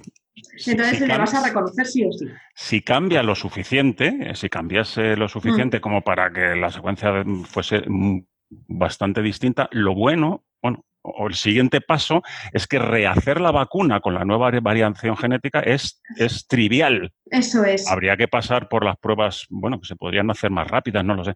Pero Mm. tener una nueva vacuna sería como, como, como nos ocurre con las cepas de, de gripe cada año, que salen, que, que- que no nos cuesta nada hacer una nueva vacuna. ¿De acuerdo? Eso es. La verdad es que el tema estamos viviendo en un momento genial porque no solo se está investigando mucho, sino que hay dinero para hacer. Por eso Claro, estamos viendo claro. las vacunas tan rápido, porque hay mucho dinero en ello. Entonces se está invirtiendo en investigación, en pruebas. Si no hubiera dinero se tardaría el doble o el triple. Eso es lo que, lo que tiene que saber la gente también para, para que las vacunas le- les den seguridad. Que hay Eso mucho es. dinero, se está haciendo muy rápido porque hay una urgencia mundial, clarísimamente, pero también la gente tiene que saber que, que hay ensayos clínicos aleatorizados con doble ciego de miles y miles y miles de personas en los que se comprueba que, que son efectivas, que, que- que no tienen efectos secundarios graves, ni apenas moderados, y por eso a vacunarse todo el mundo, pero Pero Bueno, ya, pero- además. pero ya, o sea, yo en cuanto estoy deseando, lo primero, mi madre, que la vacune en cuanto antes, que Claro. estoy deseando comérmela. claro. Sí, sí, sí, no, la verdad, Abrazos. hay muchas ¿eh? ganas. Sí, sí. Sí, sí. Sí, yo te había visto en plan. Con-. Sí, sí, sí, sí, sí. Digo, pero bueno. Ay, Dice uno, dice, y los microchips, que pintan los microchips. La microchips, Los vamos. microchips, sí. Si Los existieran los, 5G. mic- a ver, si existieran los microchips tan pequeños, para poner un chip a una mascota no sería el. Ojalá, concha. Ojalá, ¿sabes? Por- Ojalá. Chips de ADN, gente- ¿no? Chips. Claro. Chips, memorias de ADN se han, se han experimentado. Y yo ya os digo, si para alguien que piense que puede haber microchips en una vacuna, que pasen a ver cómo se pone un chip a un perrete o un gatete y ved el tamaño de ese bicho, que aunque sea pequeñito, se ve a simple vista, impone un poquito.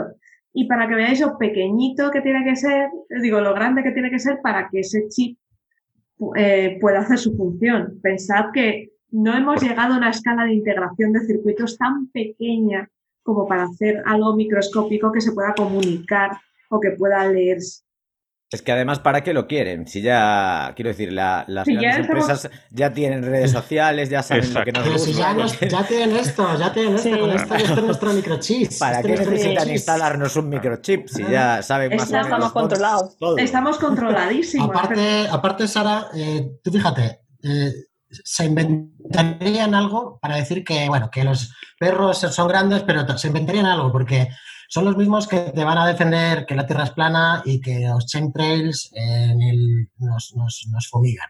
Mm. O sea, son los mismos. Entonces, a veces es que da mucha pereza. Da mucha pereza porque dices, mira, eh, ¿sabes qué te digo? Que sí, que nos fumigan y que la Tierra es plana. Eso, Hasta nos luego. van a controlar. Que a si todos. quiere bolsa, que si quiere bolsa.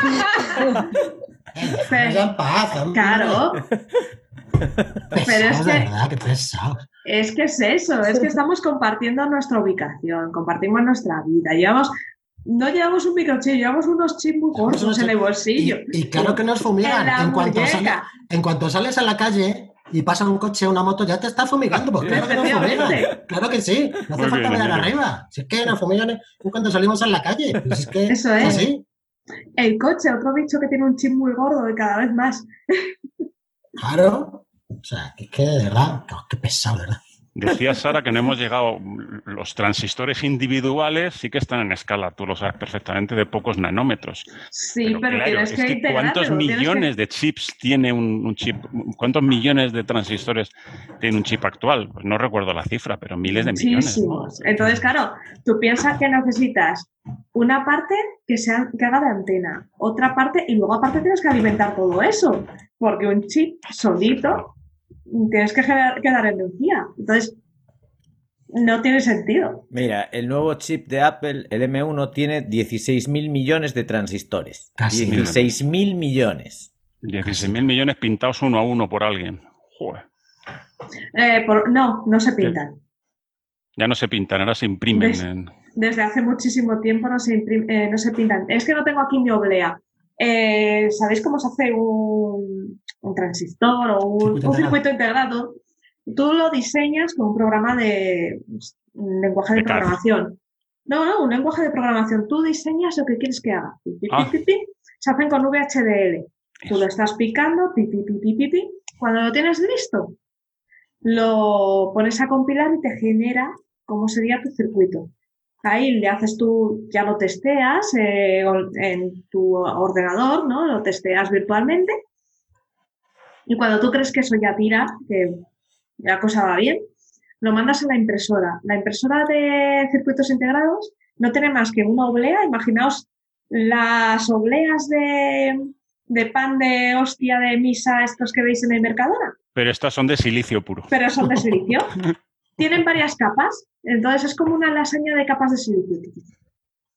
Unas aislantes, otras con- eh, eh, conducen, otras no, pim, pim, pim. Entonces, ¿qué hace esa impresora? Va arañando y te genera tu circuito a base de con un láser arañando, arañando, arañando.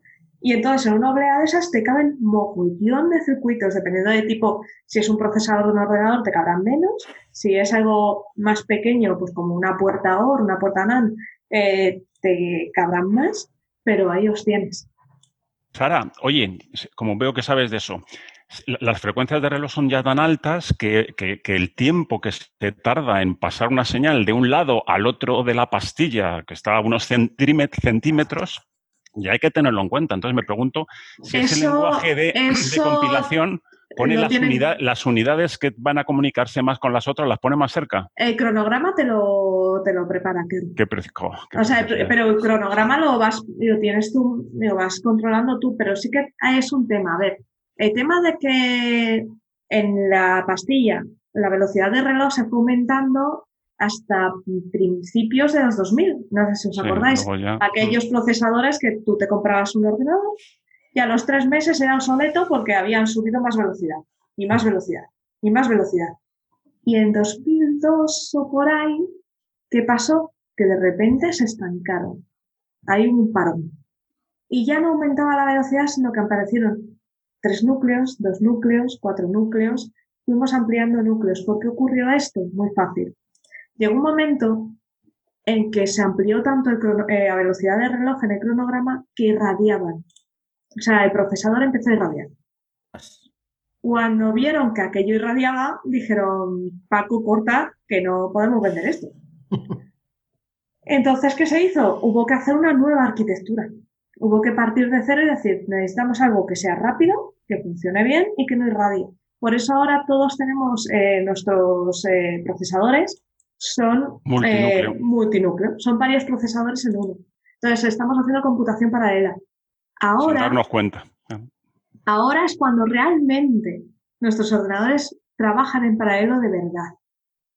Jo, yo en su día hacía eso. programación en paralelo, pero yo tenía que decir, y este cachito de datos Claro. a este, y este, y este pero otro. con un solo procesador, con, con una sola CPU. Los Sí. ordenadores cada vez se parecen más al cerebro, entonces. Pues de alguna Sí. forma. De alguna forma. No tan a lo bestia, pero sí, van de una forma muy discretita. Déjales tiempo, deja- déjales tiempo. Tú déjales tiempo. Pero ya os digo, es una maravilla. Y eso fue, o sea, este cambio de paradigma que nos ha venido muy bien a todos, fue gracias a eso, que alguien se dio cuenta de no podemos seguir por esta vía, porque esto está ya no solo irradiando, es que dentro del circuito mm, eh, había interacción, porque al mandar la señal de un punto a otro, aquello se te, como era tan rápido, se te desperdigaba se calentaba, eh, aquello era incontrolable. Entonces dijeron, "Ah, vamos a hacer otra cosa. Entonces ahora veréis que van más lentos, pero como tienen más núcleos, si procesan en paralelo va más rápido. Y los propios transistores está ya costando muchísimo. Estamos prácticamente en el límite de hacerlos chiquitines porque uno está tan cerca de otro que por efecto túnel se Eso es. interfieren también. Una- estamos, es. Estamos rozando, haciendo cosquillitas ya a la- a- a los, al límite, yo creo, del chip.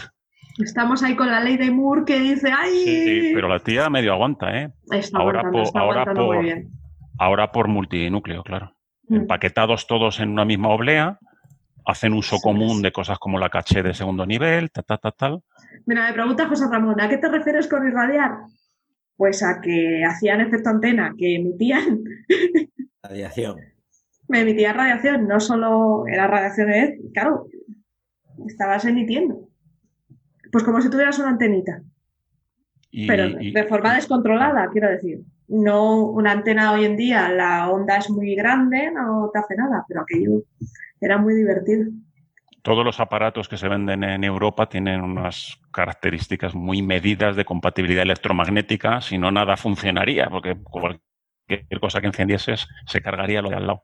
Claro, Nosotros a veces montamos sistemas en racks y hay países que nos exigen mandar el rack montado y hacer la compatibilidad electromagnética al rack en conjunto. Sara, no sé si has Claro. oído hablar eso. sí, Yo me lo encontré hace poco tiempo.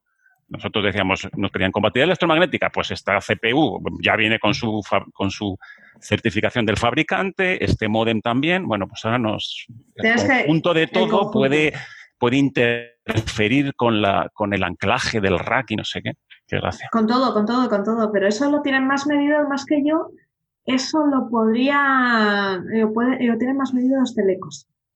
Ellos Sí, saben pero más como- del tema Como porque te tengo a ti ahora. sí, al ser teorías de la señal, eh, al emitir Mm, sí. señales eh, que no deben, pues sí que puedes eh, perder calidad. Entonces, Pero al final la forma de certificarlo es meterlo en una Sí. sala anecoica y ver si aquello echa, echa radiación.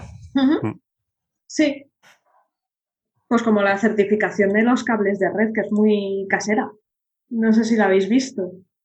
La máquina, tú, tú coges tu cablecito de red, lo cortas por los dos extremos, los pelitos los pones su cabecita, depende de si es par trenzado o par normal, le pones sus cabecitas con tu crimpadora y después tu máquina eh, de certificar lo que tienes son dos puntas. Una la sacas y se la pones a una punta del cable, la otra la colocas en la otra punta del cable. Ella manda una señal de una punta a otra, mide la velocidad, mide la disipación y te dice la certificación que tiene ese cable. Si es clase 6, si es clase 5. Clase 6 es el bueno, ¿no? Eso es.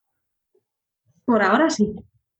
Así que En su día eh, teníamos Ethernet, Ethernet se llamaba, el que era una sola línea y todo el mundo se pinchaba esa en, en serie. coaxial. Y el final, el final del cable era O sea, coaxial. los El Ethernet los final seguimos del cable había que poner una impedancia.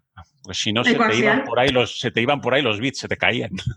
El coaxial, de hecho, se sigue usando el coaxial. eh, y lo que pasa es que, claro, necesitas repetidores. Entonces, si alguien sigue usando eh, cable coaxial, te lo venden como fibra óptica, pero el cable coaxial bueno tiene buena velocidad, no es tan malo como, como os lo estoy pintando. Pero sí que cada ciertos metros necesitas un repetidor. Porque, claro, pierdes señal. Entonces tienes que ir poniendo sus repetidorcitos. Eh, cosa que Casi la como fibra 80 metros. Como Pues, 80 me suena. Creo o que sí. de La de decenas. era poquito. Vamos, Y la poquito. fibra Comparado esa- con otros es mucho, pero La buena la- fibra son kilómetros. eso es. La fibra tiene, eh, no necesita tanto repetidor, pero cada X le pones uno. Esa es la ventaja de la fibra, que no pierdes. No pierdes señal. De hecho, el coaxial, no sé si lo habéis cortado. Si tú seccionas un coaxial es maravilloso. Porque realmente el hilo de cobre es nada, un hilito, con una capa aislante del carajo. De un centímetro y luego un blin- un- una red Un alrededor blindaje para Entonces, hacer para- jaula, jaula de Faraday. para que no entre ruido. O sea, está muy preparado. Pero es lo que había en su época y hay sitios donde aún no, no se pone fibra, ni se puede poner. Y ya os digo, ¿cómo están en el chat? Mira, están aquí hablando del tema de... Están on fire. Están, Están on machine fire. learning. Están Sí, on fire. sí, sí, sí, sí. Con que llamar- learning y con la inteligencia artificial. Había que Sí. llamar a Carlos Eh. de DOT CSV. Sí, sí, sí, sí, sí.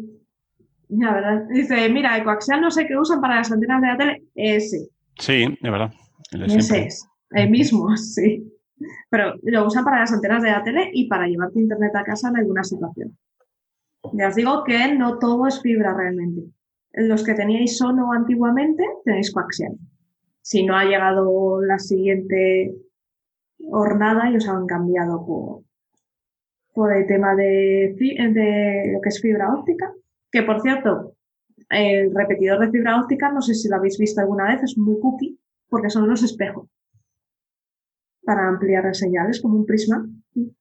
Entonces, prisma espejos y arreando. La fibra tiene una limitación y es que está hecha de cristal. Sí. Y por tanto no se puede puedes, doblar. no puedes doblar ahí en ángulo recto. Por lo tanto, si Mm, mm. realmente lo necesitas en tu instalación de casa, pues tienes que poner un cable coaxial. Sí, o eh, poner un. Hay un chisme. Hay un chisme, ah, como que repite en codo. eh, Ah. eh, pete y espejo, y, pero. Un Como un codo. sí, hay codo, pero mejor no, ¿sabes? No hagáis esas cosas. no, No, no, no. el Siempre hay para un camino. saludarse solo, para saludarse. Sí, eh, siempre hay un camino redondito y maravilloso que pueda seguir ese camino. No, no la liéis. Eh, y opinan, ¿qué opináis del grafeno? Que ojalá tire para adelante. Bueno, para mil cosas. ¿Qué opinas del grafeno? Me, me cae muy bien, pero sí, Pues ¿El mira, en qué aspecto? Eh, efectivamente, Claro, es es que hay tanto ¿en qué aspecto? desde Está lo del ángulo, lo del ángulo mágico, que, que es flipante. Sí. Dos capas de grafeno que se rotan una- un grado y medio aproximadamente y se vuelve superconductor, no sé qué demonios, aquello es, un- es una fiesta. Lo Sí. grafeno. Eso que además lo, Lo, eh. Sí, lo descubrió en español, no sé si lo sabéis, Pablo Jarillo Herrero fue Ah, descubrió sí. el ángulo mágico que hace superconductor el grafeno. Es muy, muy chulo, sus trabajos son muy bonitos y hay una charla de Francis que cuenta todo La de Francis, sí. y es bestial, la verdad Sin es que- embargo, hace, hace 10 años se le oía más, ¿no? Parecía que, que tenía todavía más potencial y yo creo que se ha deshinchado un poquito. Sí, sí, Y no, sí, no, no, sé sé- por qué. Seguro que pero- Francis pues, se lo sabe, pero yo no sé por qué. Hmm, porque es caro de elaborar el grafeno. que decían entonces- que iba a servir para todo, para hacer puntos cuánticos, de luz, para hacer pantallas, para hacer de, de todo. Hombre, los nanotubos de carbono iban a pedir- podernos per- eh, eh, nos permitían hacer circuitos pequeñitos. O te- Claro. también te sirven, claro, y también te sirven para hacer baterías de condensadores, mucho mejores que no, Supercondensadores, sí. que no van a perder eh, capacidad de carga. O sea, hay muchísimas aplicaciones. Pero claro, el tema es eso, fabricar grafeno de una forma barata para que sea más barato que el silicio. Porque el silicio realmente es baratito comparado con el grafeno. Entonces, en cuanto esto se pueda abaratar costes de producción y tal, pues todo tirará más. Si la tecnología es así, cuando ya se consigue abaratar costes ya lo tenemos todo el mundo.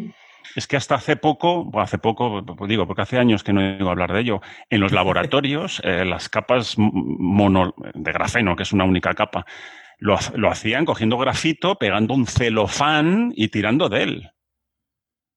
Como os lo cuento. O sea, cogían un trozo de grafito, lo vuelvo a repetir porque es alucinante, un trozo de celo, se pegaba y tirabas. Y mirabas lo que se te había quedado pegado en el, en el celo. A veces había siete capas, a veces tres y a veces una. Si tenías Muy suerte que tenías una y te ya te manual. con un trozo de grafeno. Sí, a mí me contó Francis eso que es muy artesanal. Una pasada. Yo supongo que ahora habrá otras cosas. Es- es- digo yo que se Mm. podrá sintetizar por deposición. Sí. No, no lo sé, no lo sé. Pero para que quede chupi chupi eh, necesitas mucho trabajo y mucho Es que, es que la gracia es que no tenga defectos. Que, cada- Claro. que la celda hexagonal, o sea, que, la- el patrón hexagonal no tenga ahí en medio un hectágono. De hecho, aquí en. España hay empresas que hacen de Sí, grafeno. sí, sí. Mm, Así que el tema es chulo, la verdad. Hay una pregunta de José Antonio Martos, J. Martos en Twitter, que dice, ¿qué diferencia un sistema operativo de otros programas? Además de Windows, iOS, Linux y Android, ¿hay más sistemas operativos para el usuario doméstico? ¿Hay amigos los sistemas operativos y la madre que los parió? Pues como estamos, Está en Al- MacOS, por ejemplo. Sí, está el MacOS, está Solaris, está FreeBSD, hay muchísimos sistemas operativos, de hecho, para las teles. Un sistema operativo de, eh, que surgió para, ¿os acordáis de Aspal? Aquellos móviles tenía una cosa muy buena, que era el sistema operativo huevos. Bueno, Aquel sistema operativo tan, tan majo, estaba muy bien hecho, eh, trascendió. Y aunque ya no existe el dispositivo original que lo montaba, eh, muchísimas televisiones de hoy en día usan el sistema operativo huevos. Para, ese sistema creo que era, utilizaba microcódigo y los programas, un programa que era un juego, podía ocupar 27K. Era, era, estaba muy optimizado Era, para era- es- circuitos vamos, era pequeños. de risa. Porque, sí, claro, la- además, las Palm, claro, tenían nada y menos de memoria y eran súper potentes. eran super cookies, además. Bueno, os Pero al final- os al final un sistema del operativo- MS2. Sí, claro, por supuesto, por supuesto. Pero, pero lo que quiero decir es que al final eh, un sistema operativo no deja de ser un programa también.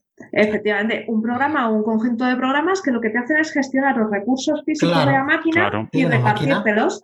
Pero que al final en- alguien tiene que escribir ese programa. O sea que, Eso es. que al una final es- interfaz. Claro, pero, pero se especializa en gestionarte una máquina y que sea fácilmente manejable para ti. Eh, es decir, que puedes acceder al disco duro, a la cámara, como estamos haciendo ahora, y eso es lo que hace un sistema. Es. O sea, un- un- ese programa, digamos, operar ese- esa, esa máquina, pero que al final los principios de programación son iguales para todos.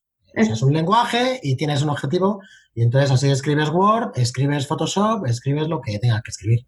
O Claro. escribes un programa que te permite hacer programas. Eso, Eso es. es. Fascinante. Yo recuerdo, mi primer ordenador fue un, un Amstrad y yo lo que quería de verdad era ver qué se estaba ejecutando cuando yo encendía el ordenador y me Claro. aparecía el simbolito del Amstrad, es decir, el sistema operativo Mm. de. Eso es.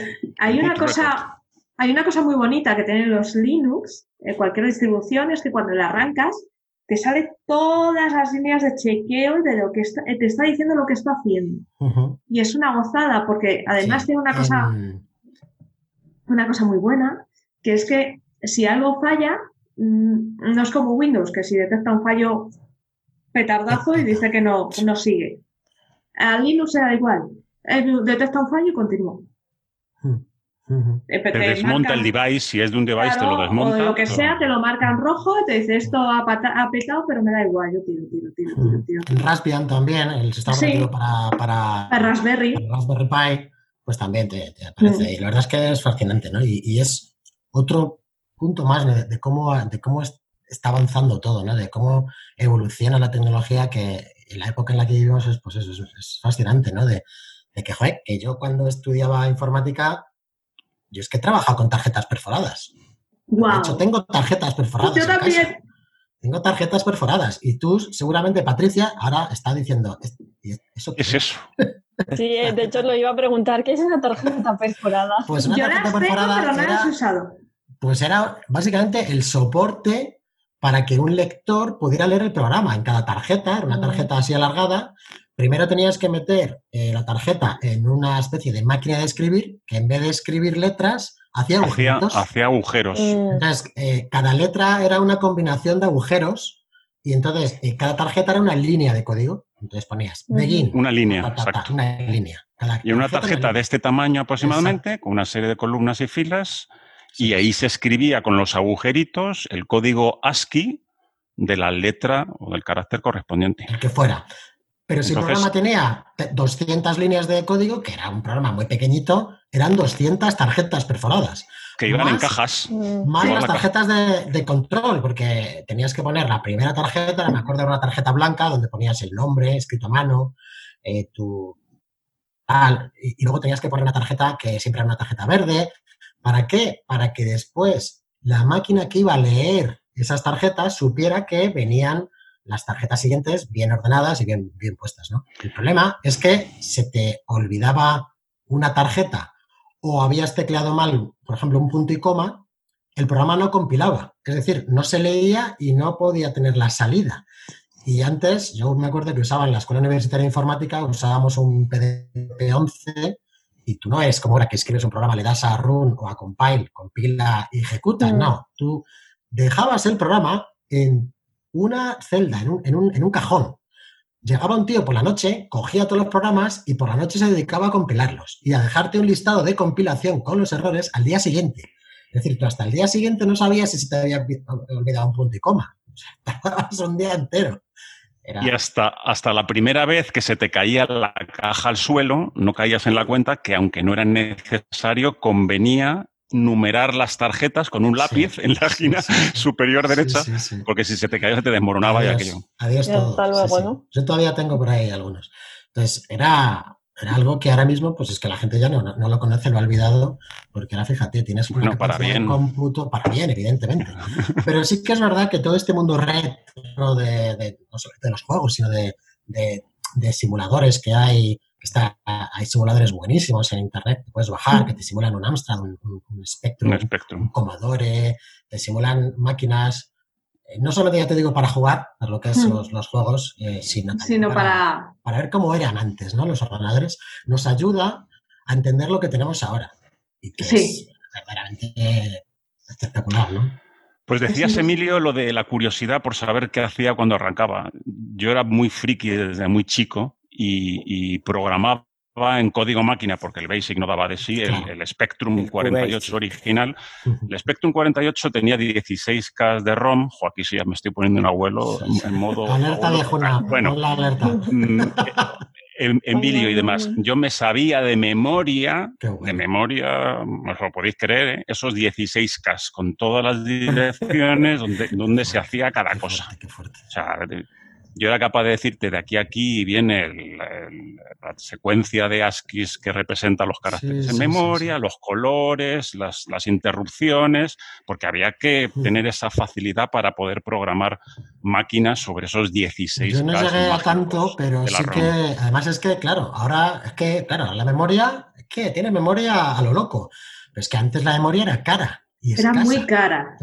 Tú tenías que buscarte, y muy escasa, tenías que buscarte la vida para. Yo me mm. acuerdo que no sé si era en Spectrum, eh, la memoria de pantalla, al final de cada línea, quedaban unos cuantos bytes, digamos, que podías usar para hacer pokés. Pokés era meter datos ahí y después leerlos. Y así, digamos, que aprovechabas a lo mejor 16 bytes. Para Habían los bancos, te lo podría contar, pero para pero sí. sí. Presentaba primero los píxeles que se encendían y se, y se los, los píxeles que se encendían y se apagaban en, saltándose por línea, cada ocho líneas. Y luego estaba el banco de los colores, que iba en otra zona de memoria, y entre ambos había 120 bytes, algo de ese orden, que no se utilizaba.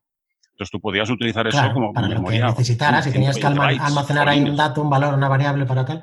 Pero fíjate lo que antes decía Mugu, ¿no? Con el M1 de Apple está como años luz. Sí, sí, o sea, esto yo, yo lo estoy probando, ¿eh? Lo estoy probando. Lo estás probando, joder. Sí, y la verdad que está años luz en lo que es rendimiento y durabilidad de la batería es increíble, porque claro, al estar todo en un chip, al estar todo en un chip, bueno, hago este tamaño, pero no sé qué tamaño tiene, no, no creo que sea tan grande. Bueno, eh, parecido, Al tener la RAM, al tener el microprocesador, al tener la gráfica en, en el mismo chip, se ahorran muchísimo los viajes, los pequeños viajecillos. Los cuellos de botella. Claro, claro. Y entonces va todo, pero, pero a toda leche. Y en el caso del que tengo yo, es que no tiene ni ventilador. El portátil. Es que además eh, te permite abaratar costes, porque si tienes eh, RAM en el mismo chip que el procesador, te ahorras la memoria caché que es más cara. Entonces también el problema, El problema es que, claro, eh, depende de la RAM que elijas en un inicio, Ahí te quedas, porque ya no puedes. Con, 8 gigas ya no lo puedes cambiar, a no ser que cambies el chip, claro, pero mm. bueno, eso no sé lo que valdrá. Mm. pero sí, es, una, es una pasada. hablábamos de tarjetas perforadas y yo me quejaba en la carrera cuando tenía que estudiar el ensamblador de 8086, que decía, ¿para qué estudio esta cosa tan viejuna? Sí, sí, sí, sí. Que era bestial, que tenías que instalarte un emulador para, para que lo entendiera tu procesador, que decía, ¿esto qué es? Sí, sí. Estaba repasando la lista, de, la lista de mm. sistemas operativos que hemos dicho y si lo ves con cuidado, todos o casi todos derivan del, Unix original. Porque incluso Windows en, en, la, en, la, serie NT cogió trozos, no, no es verdad, la serie NT cogió trozos de VMS, ¿Os acordáis de eso? Era algo que también desapareció. De, de, de digital. acuerdo de, de, DEC. Con lo cual había dos líneas, yo resumiendo mucho, de sistemas operativos. Los basados en, en, Unix, que serían BSD y Linux, y Android también. Ujú. y macOS, que deriva del kernel de BSD. Eso O sea, es. la mayor parte son, son Unix. Y luego eh, Windows, que yo creo que tiene algunos genes de NT y por tanto de VMS, a no ser que se haya reescrito en medio completamente, que no lo sé. No, No, sé lo si sé. conocéis, os estoy poniendo. Pero de en todas formas chat, estáis pues, separando en dos eh, áreas, pero hay muchas más, porque luego tienes Sí. sistema operativo micronúcleo, monolítico, empiezas ya a escarbar. Los de y sistema, los de tiempo Y nos- real, y que nos los he metemos- utilizado, Nos metemos en, un- en el fango hasta aquí. Ahí está. existen los, los, de, los de tiempo real, quería comentarlo porque es una cosa que, que tampoco va ahora todo tan rápido que parece que no es necesario. Hay sistemas operativos que son capaces de garantizarte, garantizar es ahí por contrato, que te van a ejecutar determinado trocito de código que tú le dices en un de tiempo acotado, con lo cual garantizan que la respuesta a tu problema, mejor o Pero peor, eso, son, que la- la eso lo vas a encontrar disponible. en los integrados, los sistemas operativos integrados. Sí, Vale. en los em- embe- em- embedded, ¿no? Inter- De cara a ¿cómo los integrados, que, es Hmm. como el sistema- que son sistemas operativos como los que llevan la ACU de tu coche o cosas Eso así, que tienen que accionar en Claro, tiempo, son esas. tiempo real, sí o sí. Como Pregunta por aquí. U- VXWorks. Me ha Mm. venido a la memoria. VXWorks.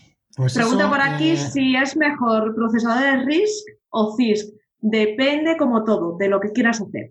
RISC, conjunto de instrucciones re- reducido o conjunto de instrucciones comple- complejo. Nosotros actualmente, nuestros ordenadores normales de toda la vida llevan CISC. Los RISC se suelen usar para mm, servidores eh, muy punteros, por ejemplo, los de SAN, eh, para los, eh, pues son los que llevan los RISC. Hay procesadores ARM que llevan, ya son RISC para procesamiento de, de imagen, de dibujo, diseño gráfico, mejor un RISC, pero eh, también tienes limitaciones en cuanto a aplicaciones que puedan correr en ellos, por supuesto. Emilio, ¿qué ibas a decir? No, iba a decir que a lo mejor ya Juan Carlos ya, lo- ya la conoce, pero los que os guste toda esta parte retro, no solamente de juegos, seguramente incluso menos de juegos, sino de sistemas operativos, listados, cosas. Hay una página que, que para mí es que me pongo con ella y me pasan las horas, que se llama retroarchive.org. No sé si la conocéis. Retroarchive.org. Sí, Emilio, la conozco. Es que es una maravilla, es una verdadera maravilla y tienes ahí horas y horas de diversión. Entonces, lo había puesto en el chat, pero me dicen que no puedo escribir el chat. que Ah, sí, que no se puede, no, que no puedes poner links. Cosas. Ah, links, vale, bueno, pues Sí. supongo que Pero decirlo se sí encuentra con RetroArchive. RetroArchive. Retroarchive. Y es una maravilla, es, es fantástico, la verdad. Mm. Sí, sí, es para llorar. es para llorar. Ay. Pues nada, ya estamos llegando al final de nuestro camino, ¿Ya? al final de nuestro ¿Me programa. dices? Sí. ¿Qué me Es que se pasan volando, yo no sé qué tiene diez, esto. ya. Pero si Ya son menos empezar. 10. Pero si Sí. acabamos de empezar. Se Estaba viendo aquí si está la nueva salida del modelo europeo, del centro europeo que suele No salir compila. de- No, sé si- no, esto sí compila, esto, uh, esto compila que no veas. Pero no. Eh, Lewis Fay Richardson fue, por lo visto, el promotor de, la- los, de los modernos. Estamos hablando de los años, no voy a decir el año porque no me acuerdo, prefiero no cagarla. Pero él imaginaba una- un montón de gente en una sala gigante, en un teatro, Sí. que cada uno lo llamaban eh, algo así como el circo de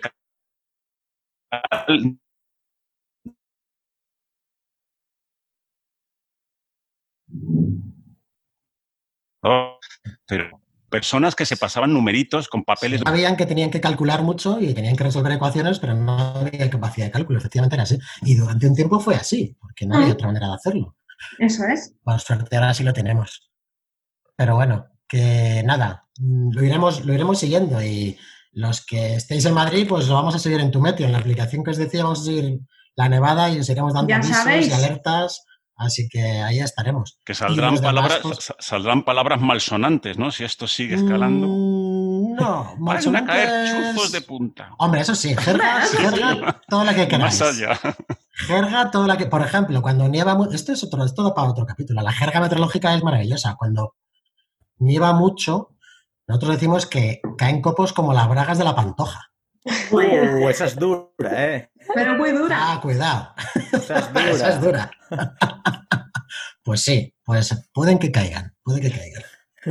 Wow. No obstante, lo seguiremos en Twitter. En Twitter lo iremos siguiendo. Hay mucha animación con esto y espero que algo por lo menos caiga. Pero, Pero en Twitter tenemos algún hashtag o algo que, Eh, que pueda pues mira, yo no sé si hay un hashtag, yo no sé si hay un hashtag para la nevada, pero le podemos inventar en este preciso momento. Venga, vamos Eh, a.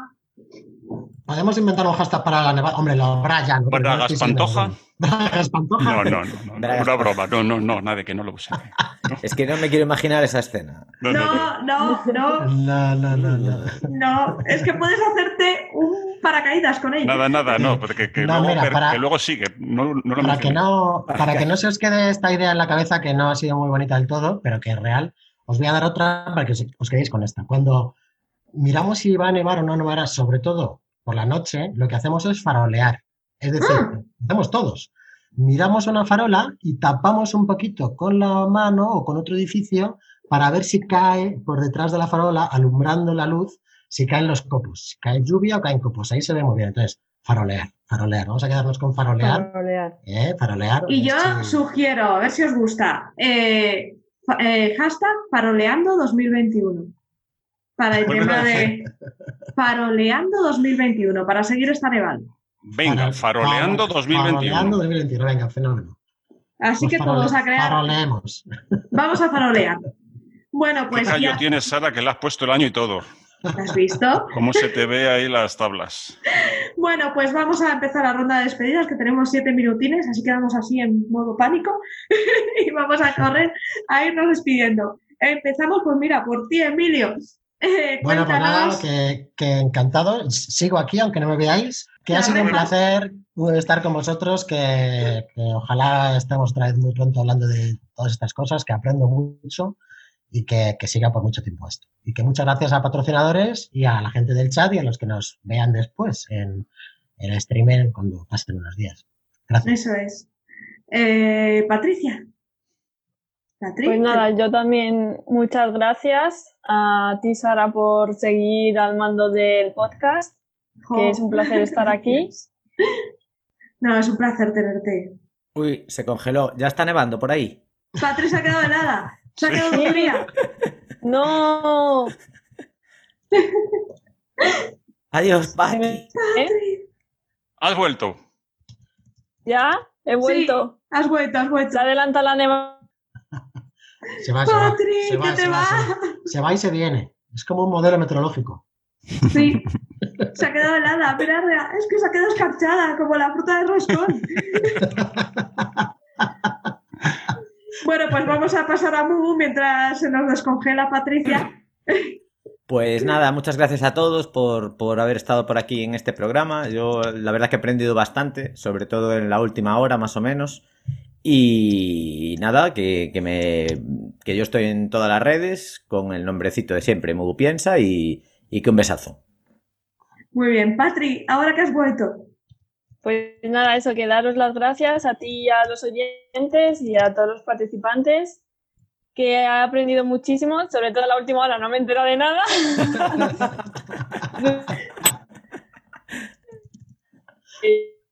Ahí tiene más la calidad, Sí, Pat- sí, la conexión de Mete la otra tarjeta perforada. Sí. pues un besazo, Jo. Muchas gracias por estar. Y nada, Juan Carlos. Bueno, pues eh, concluyo. Muchísimas gracias, nos lo pasamos fenomenal. Gracias a, los que nos, súper divertido. a los que nos aguantáis. Gracias, Sara, por seguir tirando. Y faroleemos. ¿eh? Tenéis en apuntes de ciencia en Twitter. Faroleando 2021. No lo. Faroleando 2021. Eso es. Pues nada, chicos, yo me despido también. Soy Sara, viajando con ciencia en mi blog. No os olvidéis de dejar vuestras preguntas con el hashtag, que nos las cepillamos en un momento, nos las estamos comiendo muy rápido y queremos más preguntas. Así que ya sabéis, dejad vuestras preguntas científicas en Viajando con Ciencia. Emilio da mucho miedo porque se ha puesto una linterna. Y un besazo. Y no dejéis de farolear. Ya sabéis, farolear Exacto. 2021. Y ya sabéis que este programa eh, ha contado con el patrocinio de GMV, Grupo Empresarial Internacional, especializado en soluciones tecnológicamente avanzadas. Así que muchas gracias a todo el mundo. Y bueno, nos quedan cuatro minutos. que 100% podemos- español. Ay, ay. ¡Eh! Es verdad 100% que español. tenía esa duda. Tenía esa Sí, duda. ah, Son pues. españoles. Porque yo no sabía si era... 100% en español. Wow, o sea, es que mola. Tener una empresa española que se dedica a esto mola un montón. La verdad. Pues nada.